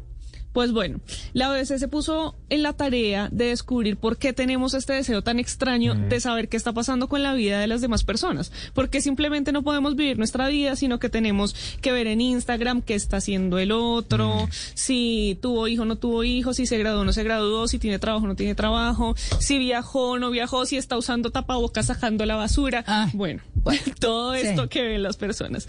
Resulta que desde siempre, antes de que existieran las redes sociales, ya teníamos este deseo de observar qué hacían los demás. Bueno, pues esto se debe a un entendimiento compartido para aprender y procesar. Resulta que las redes sociales son un elemento que nos sirve para ver qué están haciendo otras personas y así construir la realidad en la que vivimos. Entonces, no solo nos proporcionan un efecto placebo para las oportunidades de conexión Mm. con el mundo exterior, sino que esto nos permite saber qué lugar ocupamos en el mundo, cómo nos relacionamos con las otras personas. Y en pandemia ha aumentado bastante este deseo de ver las redes sociales sociales, porque como estamos aislados, cada uno en nuestra casa, pues es la manera de Claro. explorar el mundo real. Es como si hubiese un muro y uno quisiera ver qué están haciendo los demás detrás de ese muro. Yo veo, ¿sabe qué? Que eh, o los muy jóvenes o los muy mayores mandan cosas Sí. por montones. Y dice, pero esta gente la pasa en esta. Sí, se la pasan en esas. Sí, no, pues es que además acá están citando varios estudios en los que dicen que ha aumentado en pandemia el tiempo que le dedicamos a las redes sociales, no solo en nuestro país, sino en otros países del mundo. Resulta que sin edad las personas han aumentado su tiempo de permanencia en redes sociales y las que no tenían redes sociales han abierto, Abierto, redes sí. sociales, al menos para chequear qué está haciendo el vecino. Bueno. Bueno, y a las 9 y 28, ¿quién dijo que el amor no es para siempre, María C? Ah, ¿De acuerdo? sí, señora. ¿Ah? Ah, me, bueno. me pregunté, bueno, ¿soy yo el único fiel en el planeta? Entonces, no, no, en serio. ¿Usted? No, no, pues, ¿Usted? yo, yo, yo, yo, Juan Carlos Solarte. Eso. yo me pregunté eso y descubrí que no. Pero sí descubrí que solamente un 5% de las especies animales son monógamas. Hágame el favor. Algunos de ¿Ah, ellos son los pingüinos. Ay, hermoso. Qué belleza los pingüinos, son símbolos del romanticismo y pasan... Pero no, no los de Madagascar, es que, es que se imagina Malena los de Madagascar. No, no, no, esos no son, esos no son, sí. Esos no son. Pasan toda la vida juntos, cuidan los huevitos equitativamente, tanto padre como Pues madre. Luchan juntos, bueno, en fin. Las orcas son otro animalito de estos que viven toda la vida juntos, pero Ah, me ¿sí? causó mucha curiosidad los caballitos de mar. Sí. Pues Se los cogen de la estudios... cola no, eso es para una- perderse. a mí me pasa eso también. Yo me, yo cojo las colas, pero no me las cogen a mí. Yo digo, ¿qué pasa? Porque no es recíproco esta vaina, hombre. Vea, estudios han demostrado que los caballitos de mar son una especie monogámica y mueren en pareja. Sí. Vea, cuando una, cuando uno de los miembros muere, el otro aguanta hambre hasta morir. Sí. O sea, es una especie de suicidio romántico, una cosa Sí. loquísima, pero bellísimo. Los cisnes también son otro de estos animalitos. Las nutrias viven en pareja y lo comparten absolutamente todo. Los ratones de pradera y los lobos. Vea. Estas son las especies sumadas a mí, que Ah, somos ya. monógamos. Es una cosa favor. Sí, señor. Ya mismo, 9 y 30.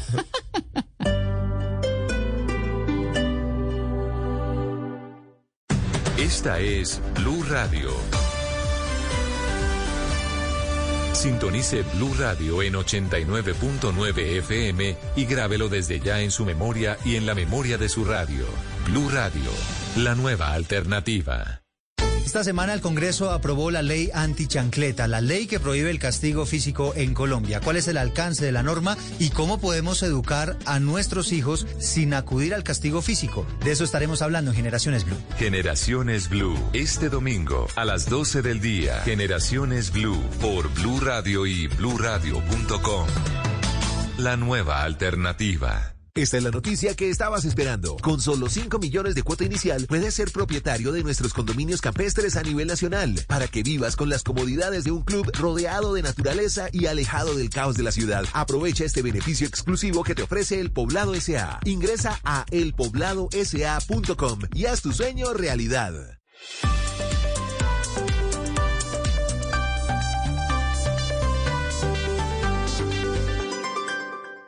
Innovar para generar cambios es parte de nuestra naturaleza. Y si tú y tu organización piensan igual y tienen un proyecto sobre ecosistemas, agua o ciudades sostenibles, también es natural que queramos apoyarte. La Fundación Santo Domingo quiere contribuir a tu proyecto con hasta 750 millones de pesos. Inscríbete en www.misionambiental.org hasta el 12 de abril y participa. Proteger el medio ambiente debe ser parte de nuestra naturaleza. Apoya Caracol Televisión. Blue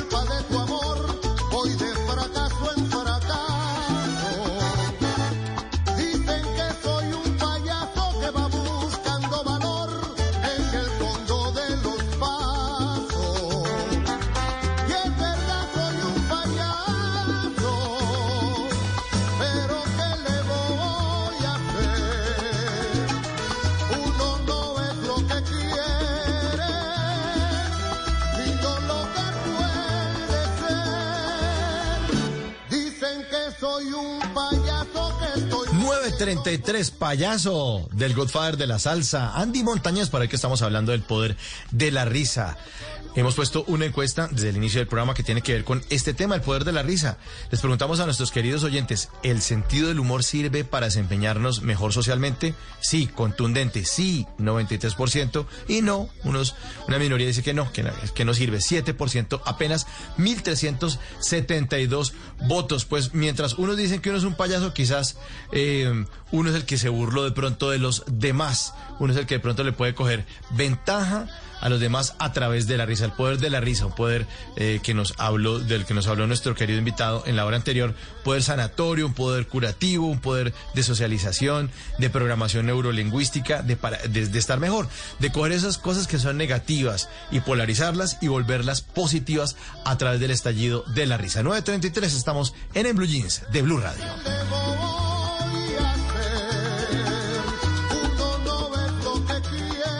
En, en Blue Jeans, esta es la máquina de la verdad.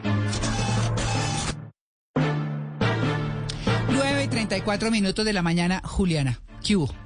María llegó Semana Santa, se acabó el año. ¿Y qué nos va a decir? ¿Y que sí? Se acabó el Sí, año. se acabó el año. Prácticamente. Huele a buñuelos. Sí.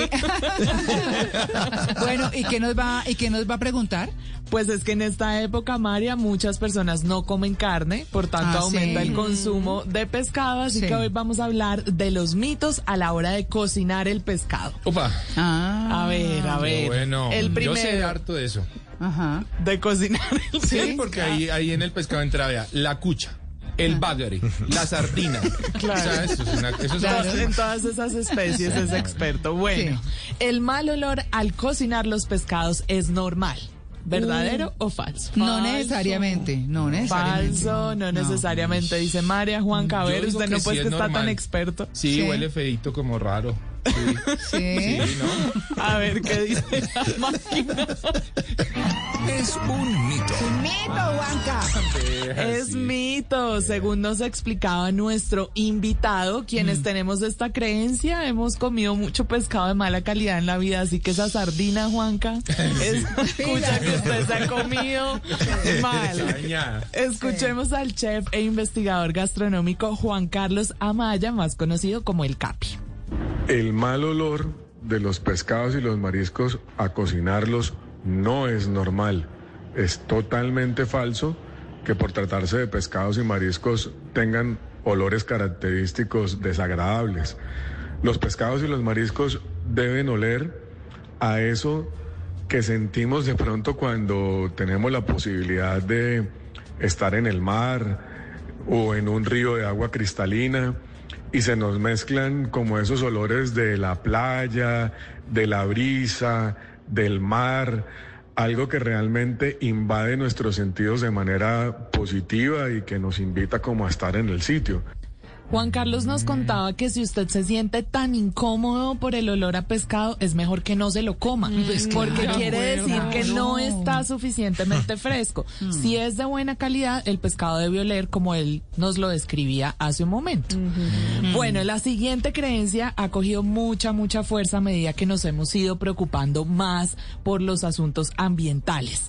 La salud se puede ver afectada por el consumo de pescados y mariscos debido a que estos están llenos de mercurio, yodo y otros componentes nocivos. Depende del pero, Sí, pero sabe una cosa, Eh, escuché hace algunos días que hablaban que de todas maneras ese contenido no afectaba, no llegaba a afectar ni al 1% del organismo, que sí se queda, que sí es dañino, pero que no es tan grave por ahora, eso dice. Eso Alerta spoiler, la de María Clara. Sí. Sí, sí, Sí, señora. Ah.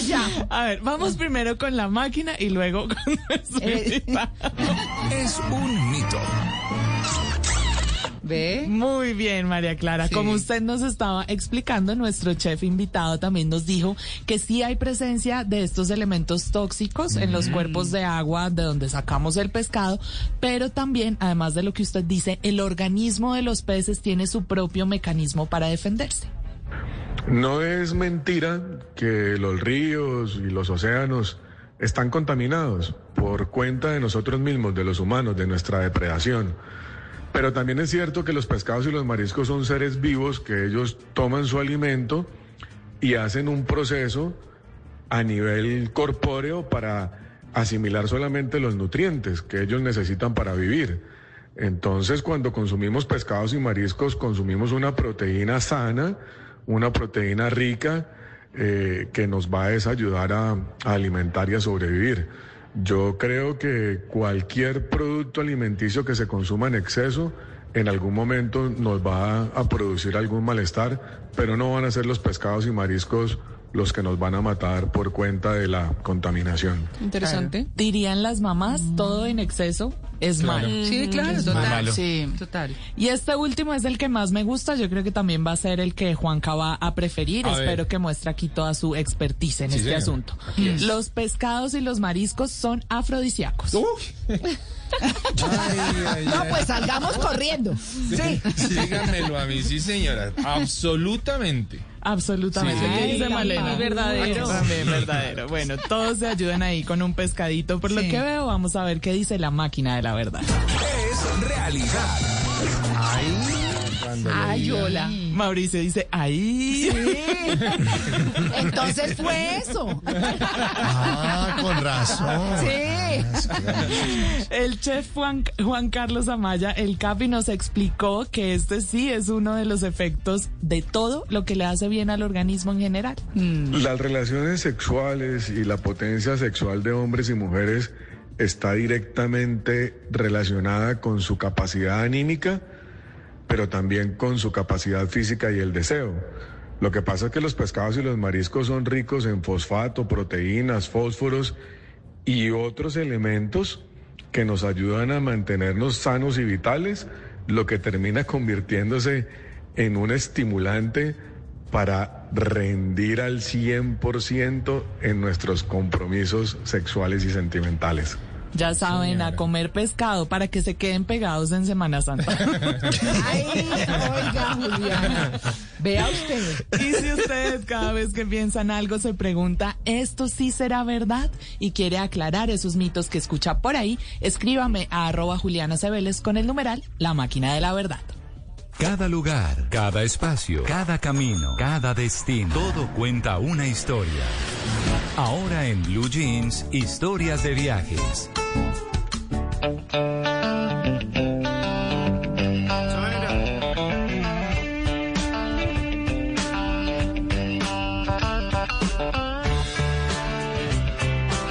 Oiga, se vino todo Qué rockero bueno, ¿no? usted, ¿o qué? Yo escucho esta buena. canción y me dan ganas de viajar. Sí, sí, sí, de ¿no? acuerdo. Ah, yo, Por sí, tierra, no de abrir la qué. ventana del carro, que el viento llegue y hágale. Y que el perro se asome, Que el con perro se mochila. asome. Sí, señora, así tal cual. Sí. Bueno, pues es que los quiero, eh, eh, está arrancando por supuesto la Semana Santa y les quiero dejar algunos, eh, algunas recomendaciones, ojo, Ajá. para que no los estafen durante la Semana Santa, porque hay Ah, mucha gente que sí. sale de viaje Ajá. y hay algunos tips que tener en cuenta para, pues, para evitarnos cosas, ¿no? Mm. Recordemos ese, ese caso hace algunos días muy famoso de la, de la almohábana de 12 mil pesos en el Ah, aeropuerto. sí. ¿Mm? Sí, en el Bueno, si no quiere que eso pero- ocurra, pregunte primero, sí, ¿no? Pero, sí, pero, pero yo, yo salgo en defensa de la almohadana A porque ver. es que eso Ah, ocurre en todos los eso, Sí, eso ocurre en todos los aeropuertos de Estados Unidos y del mundo. del Sí, sí, sí. De mundo. hecho, del mundo. Entonces la gente, uy, están robando así a la gente. Pues papito, si le parece muy caro, ¿sabe que le doy una idea buenísima? No la compre. Llegue desayunadito. Sí, Eh, o lleve, sí. lleve coca,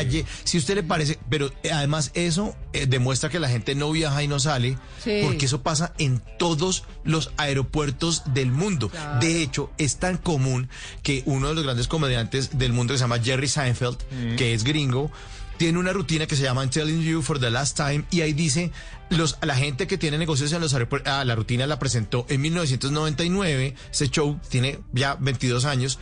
Y dice, la gente en los aeropuertos, los dueños de los locales comerciales tienen idea de cuánto cuestan las cosas afuera, se burla de eso y eso ocurre en todo el mundo. No es que la gente del aeropuerto del Dorado diga, somos muy malos, ja, ja, ja, ja, vamos a abusar de la gente. En todos los aeropuertos del mundo los arriendos son carísimos, los costos son muy elevados, entonces los productos son más caros. Entonces, si no le gusta, váyase desayunadito, papito, haga la changua Exacto. y después viaja. Es la típica recomendación. También Sí, cuando usted sí, va a cambiar a la moneda tranquilo. del país al que va a viajar, siempre le dicen no cambien el aeropuerto. En cualquier país le van a decir Claro, que no cambien el aeropuerto, que no, No, coman el aeropuerto, que es mucho Fuimos más y caro. o la noche de hotel costaba 800 dólares. Papi, quédate en otro lado. Quédate, lleva una Quédate colchoneta Sí, y la extiendes en un parque. Tranquilo, no tienes que pagar eso. Oiga, lo no primero- te están obligando a pagar eso. Lo Tranquilo. primero que tienen que hacer todos los viajeros es consulten por favor las restricciones del lugar de destino.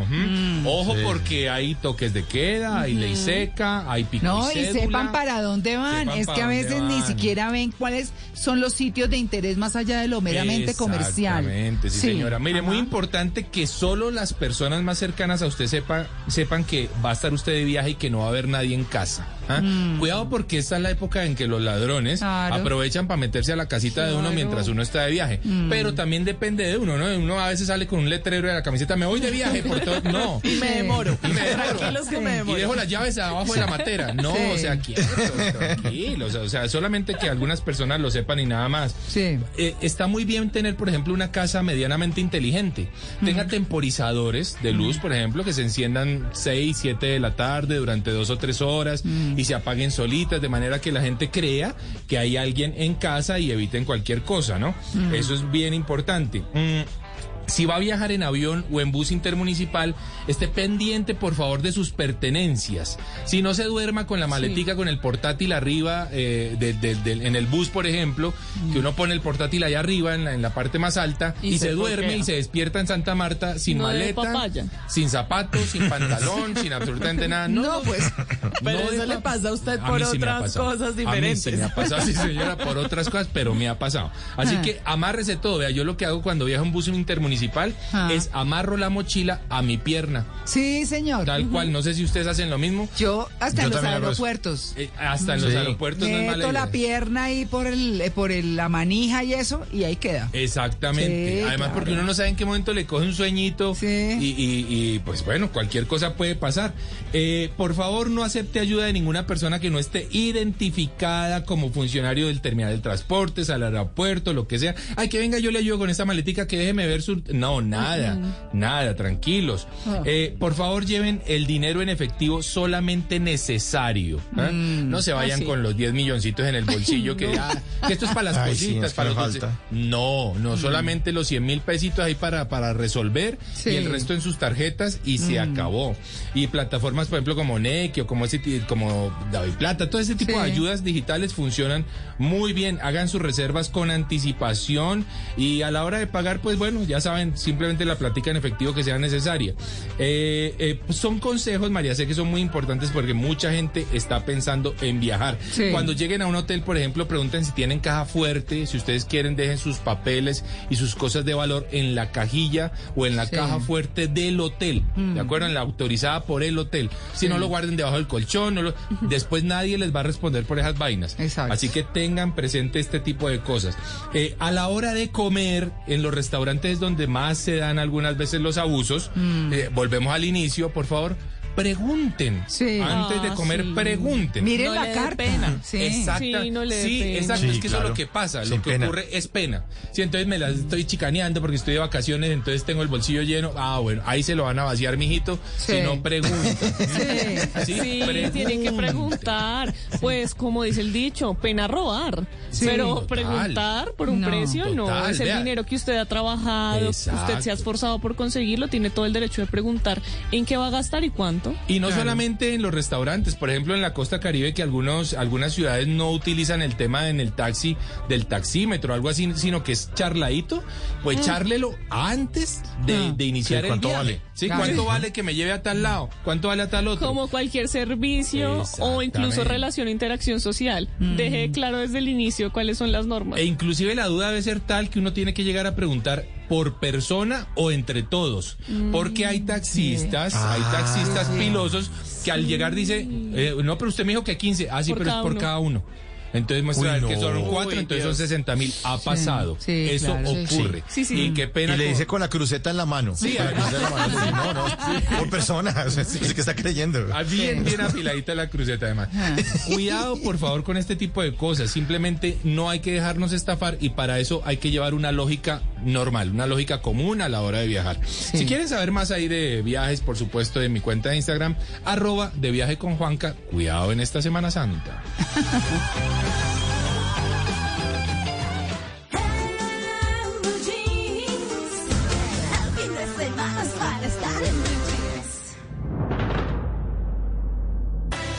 Estaba frustrado porque nadie había descubierto lo que estaba haciendo.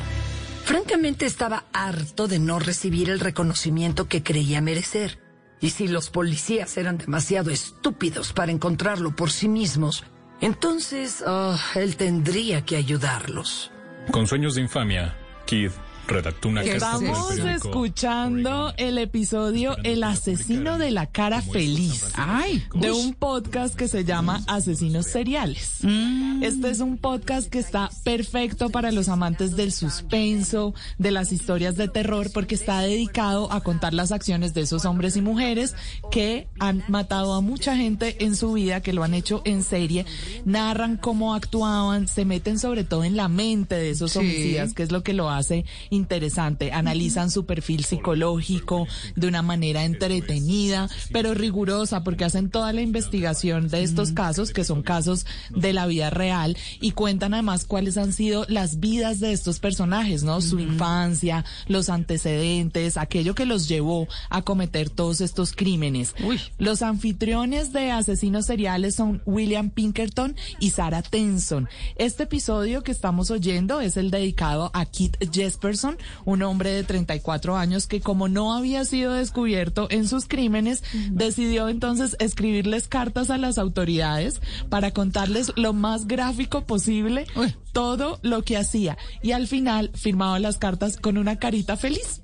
Ay, no, no. También está la historia del hombre gorila, está el carnicero de Rostov, la condesa de sangre, el vampiro de Sacramento, el famoso coleccionista de, de huesos, algunos cuentos sobre crímenes pasionales, en fin, allí van a poder encontrar de todo sobre los asesinos seriales. Este podcast existe desde febrero de 2020, así que ya hay bastantes historias para los que les gusta este tema.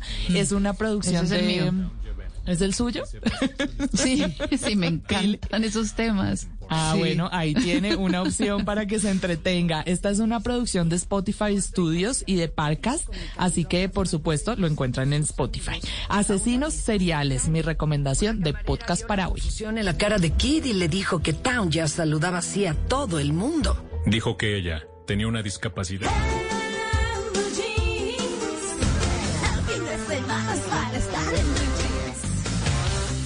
Bueno, a las 9 y 50 y unos minutos antes de irnos, yo les quiero imprimir alegría. Hoy que hemos hablado de la risa, que hemos hablado del poder curativo de la risa, o por lo menos terapéutico, de por qué en algunos momentos cuando escuchamos a alguien reír se nos contagia la risa, por qué nos trae tantas cosas buenas y la risa nos lleva a la alegría, como esta canción.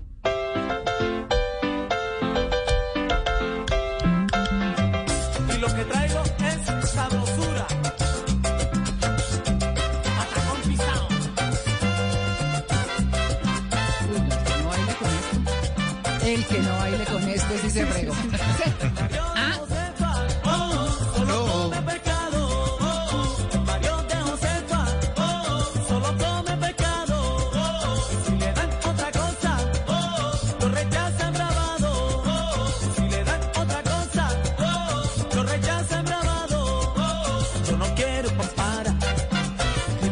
Bueno, esto me acuerda mucho de mi mamá que me enseñó a bailar desde que yo tenía tres años. Me acuerdo que ponía yo mis pies sobre los de ella y bailaba y me da mucha alegría, ¿no? Y a ella le encantaba. Ella veía el patacón pisado y se ponía a bailar de una, si era en la sala, en el comedor, donde fuera, y nos poníamos a bailar las dos. Eso da alegría. Esas son las cosas lindas que hay que recordar. Así que les traje esta canción para que se pongan animados, para que disfruten la vida, que pasen este domingo muy chévere. Les traje el patacón pisado. Muy buena. Ahí está, muy buena. Un toquecito de alegría.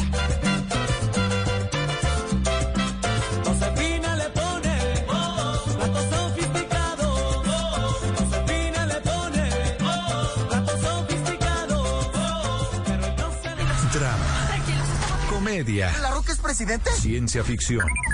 Fantasía. Todo es posible. Terror. ¿Mami? Suspenso. Musicales. Y hasta esas cosas que no sabemos si son una cosa u otra porque uno llora, ríe y hasta se asusta y no se pueden clasificar. En Blue Jeans es hora de dar un vistazo a lo más reciente del cine.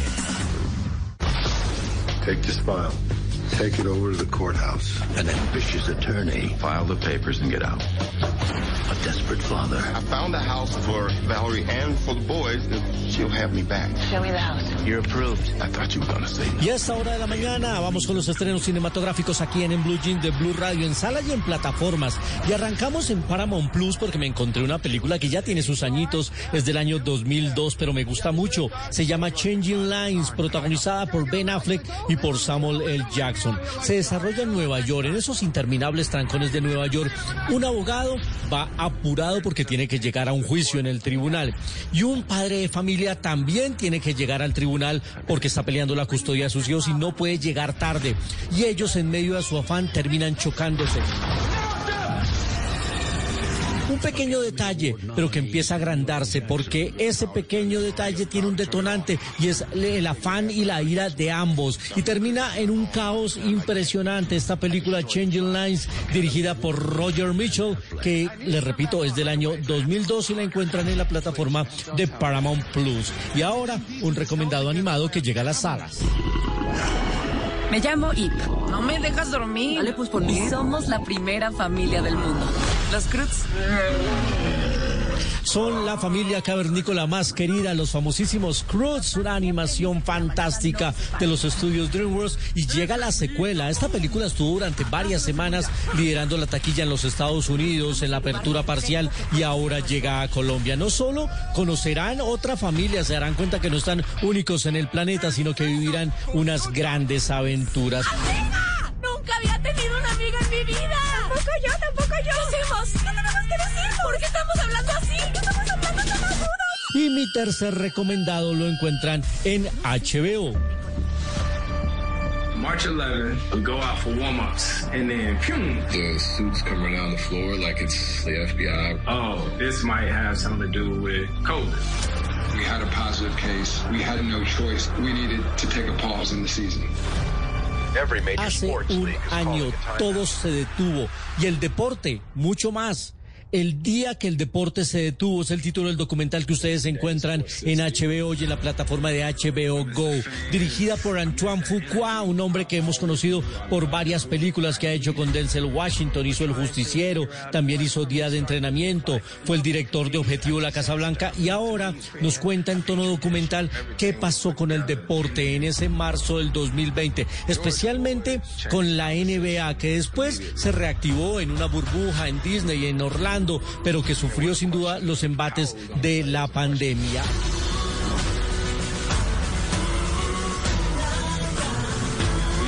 El día que el deporte se detuvo, como muchas otras actividades, es un documental interesantísimo que encuentran en HBO.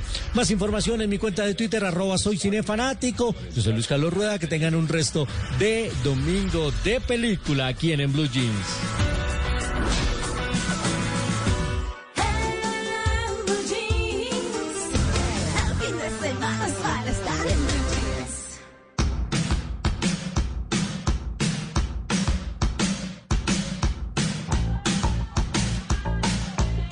A mi tía, la sección de En Blue Jeans que nos permite aclarar lo que verdaderamente dicen las letras de las canciones. ¡Ja! Oigan a mi tía, la creatividad, pero sobre todo la sordera del colombiano, da para mucho. Esta canción, por ejemplo, que suena de fondo se llama Footloose, de Kenny Loggins, banda sonora de la película de 1984, Footloose, que narra la historia de un joven que vive en Chicago, pero se va a un pueblo chiquito de Estados Unidos donde está prohibido la música y el baile, están prohibidos ambos. Hasta ahí todo muy retro cuarentena, no me salgan a bailar, ciérreme el establecimiento, hasta que Alexandra Correa se puso en contacto con el Blue Jeans y con el numeral. Oigan, a mi tía en Twitter nos confiesa que cantaba un poco raro. La canción dice en un pedazo, dice Everybody Cat, Everybody Cat, como que todos cortan, todos se suspenden. Pero ella cantaba Everybody Cat, o sea, gato. O sea, todos gato, que no tiene sentido. Todos gato en esta parte. Oigan a mi tía.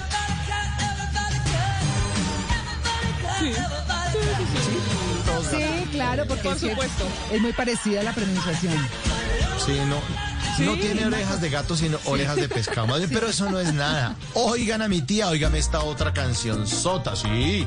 Lluvia, lluvia del puertorriqueño Eddie Santiago, rey de la salsa romántica, salsa de alcoba, famosa por canciones como Tú me quemas, Hagámoslo, Insaciable. Todo empezó en el momento indicado. Hasta ahí todo muy sencillado con jacuzzi, hasta que Marcela Leal se puso en contacto con este erótico espacio radial para confesarnos que ella cantaba distinta la canción. Eh, porque Marcela creía que se la estaban dedicando. Hay una parte donde dice, y siempre amarte, amarte y amarte, pero Marcela cantaba, y siempre amarse, amarse y amarse, que se la estaban dedicando a Marcela, amarse y amarse Ay, en no, esta pero- parte, amarse y amarse. No. La vida. pero sí. Muy clara la T. Sí. En la segunda, en la segunda, óigala. Pero Sí, Amarte. amarse, amarse, lenguizopa, sí. Pues cada quien bueno, escucha a- lo que quiere escuchar. a Alexandra y a Marce, gracias por participar en Oigan a mi tía. Si usted no entiende la, la canción, pues póngala ahí en Twitter. Numeral Oigan a mi tía. A Marce, a Marce, lengua de sopa. Quédate en casa. Oe, quédate en casa. Dale, quédate. Quédate en casa. No saca muchacha. Sí quiero que se queden con toda la alegría de esta canción que nos mantiene alegres, pero que nos también, también nos mantiene alerta. Les quiero hacer una recomendación. Mi película rosa de hoy es muy divertida.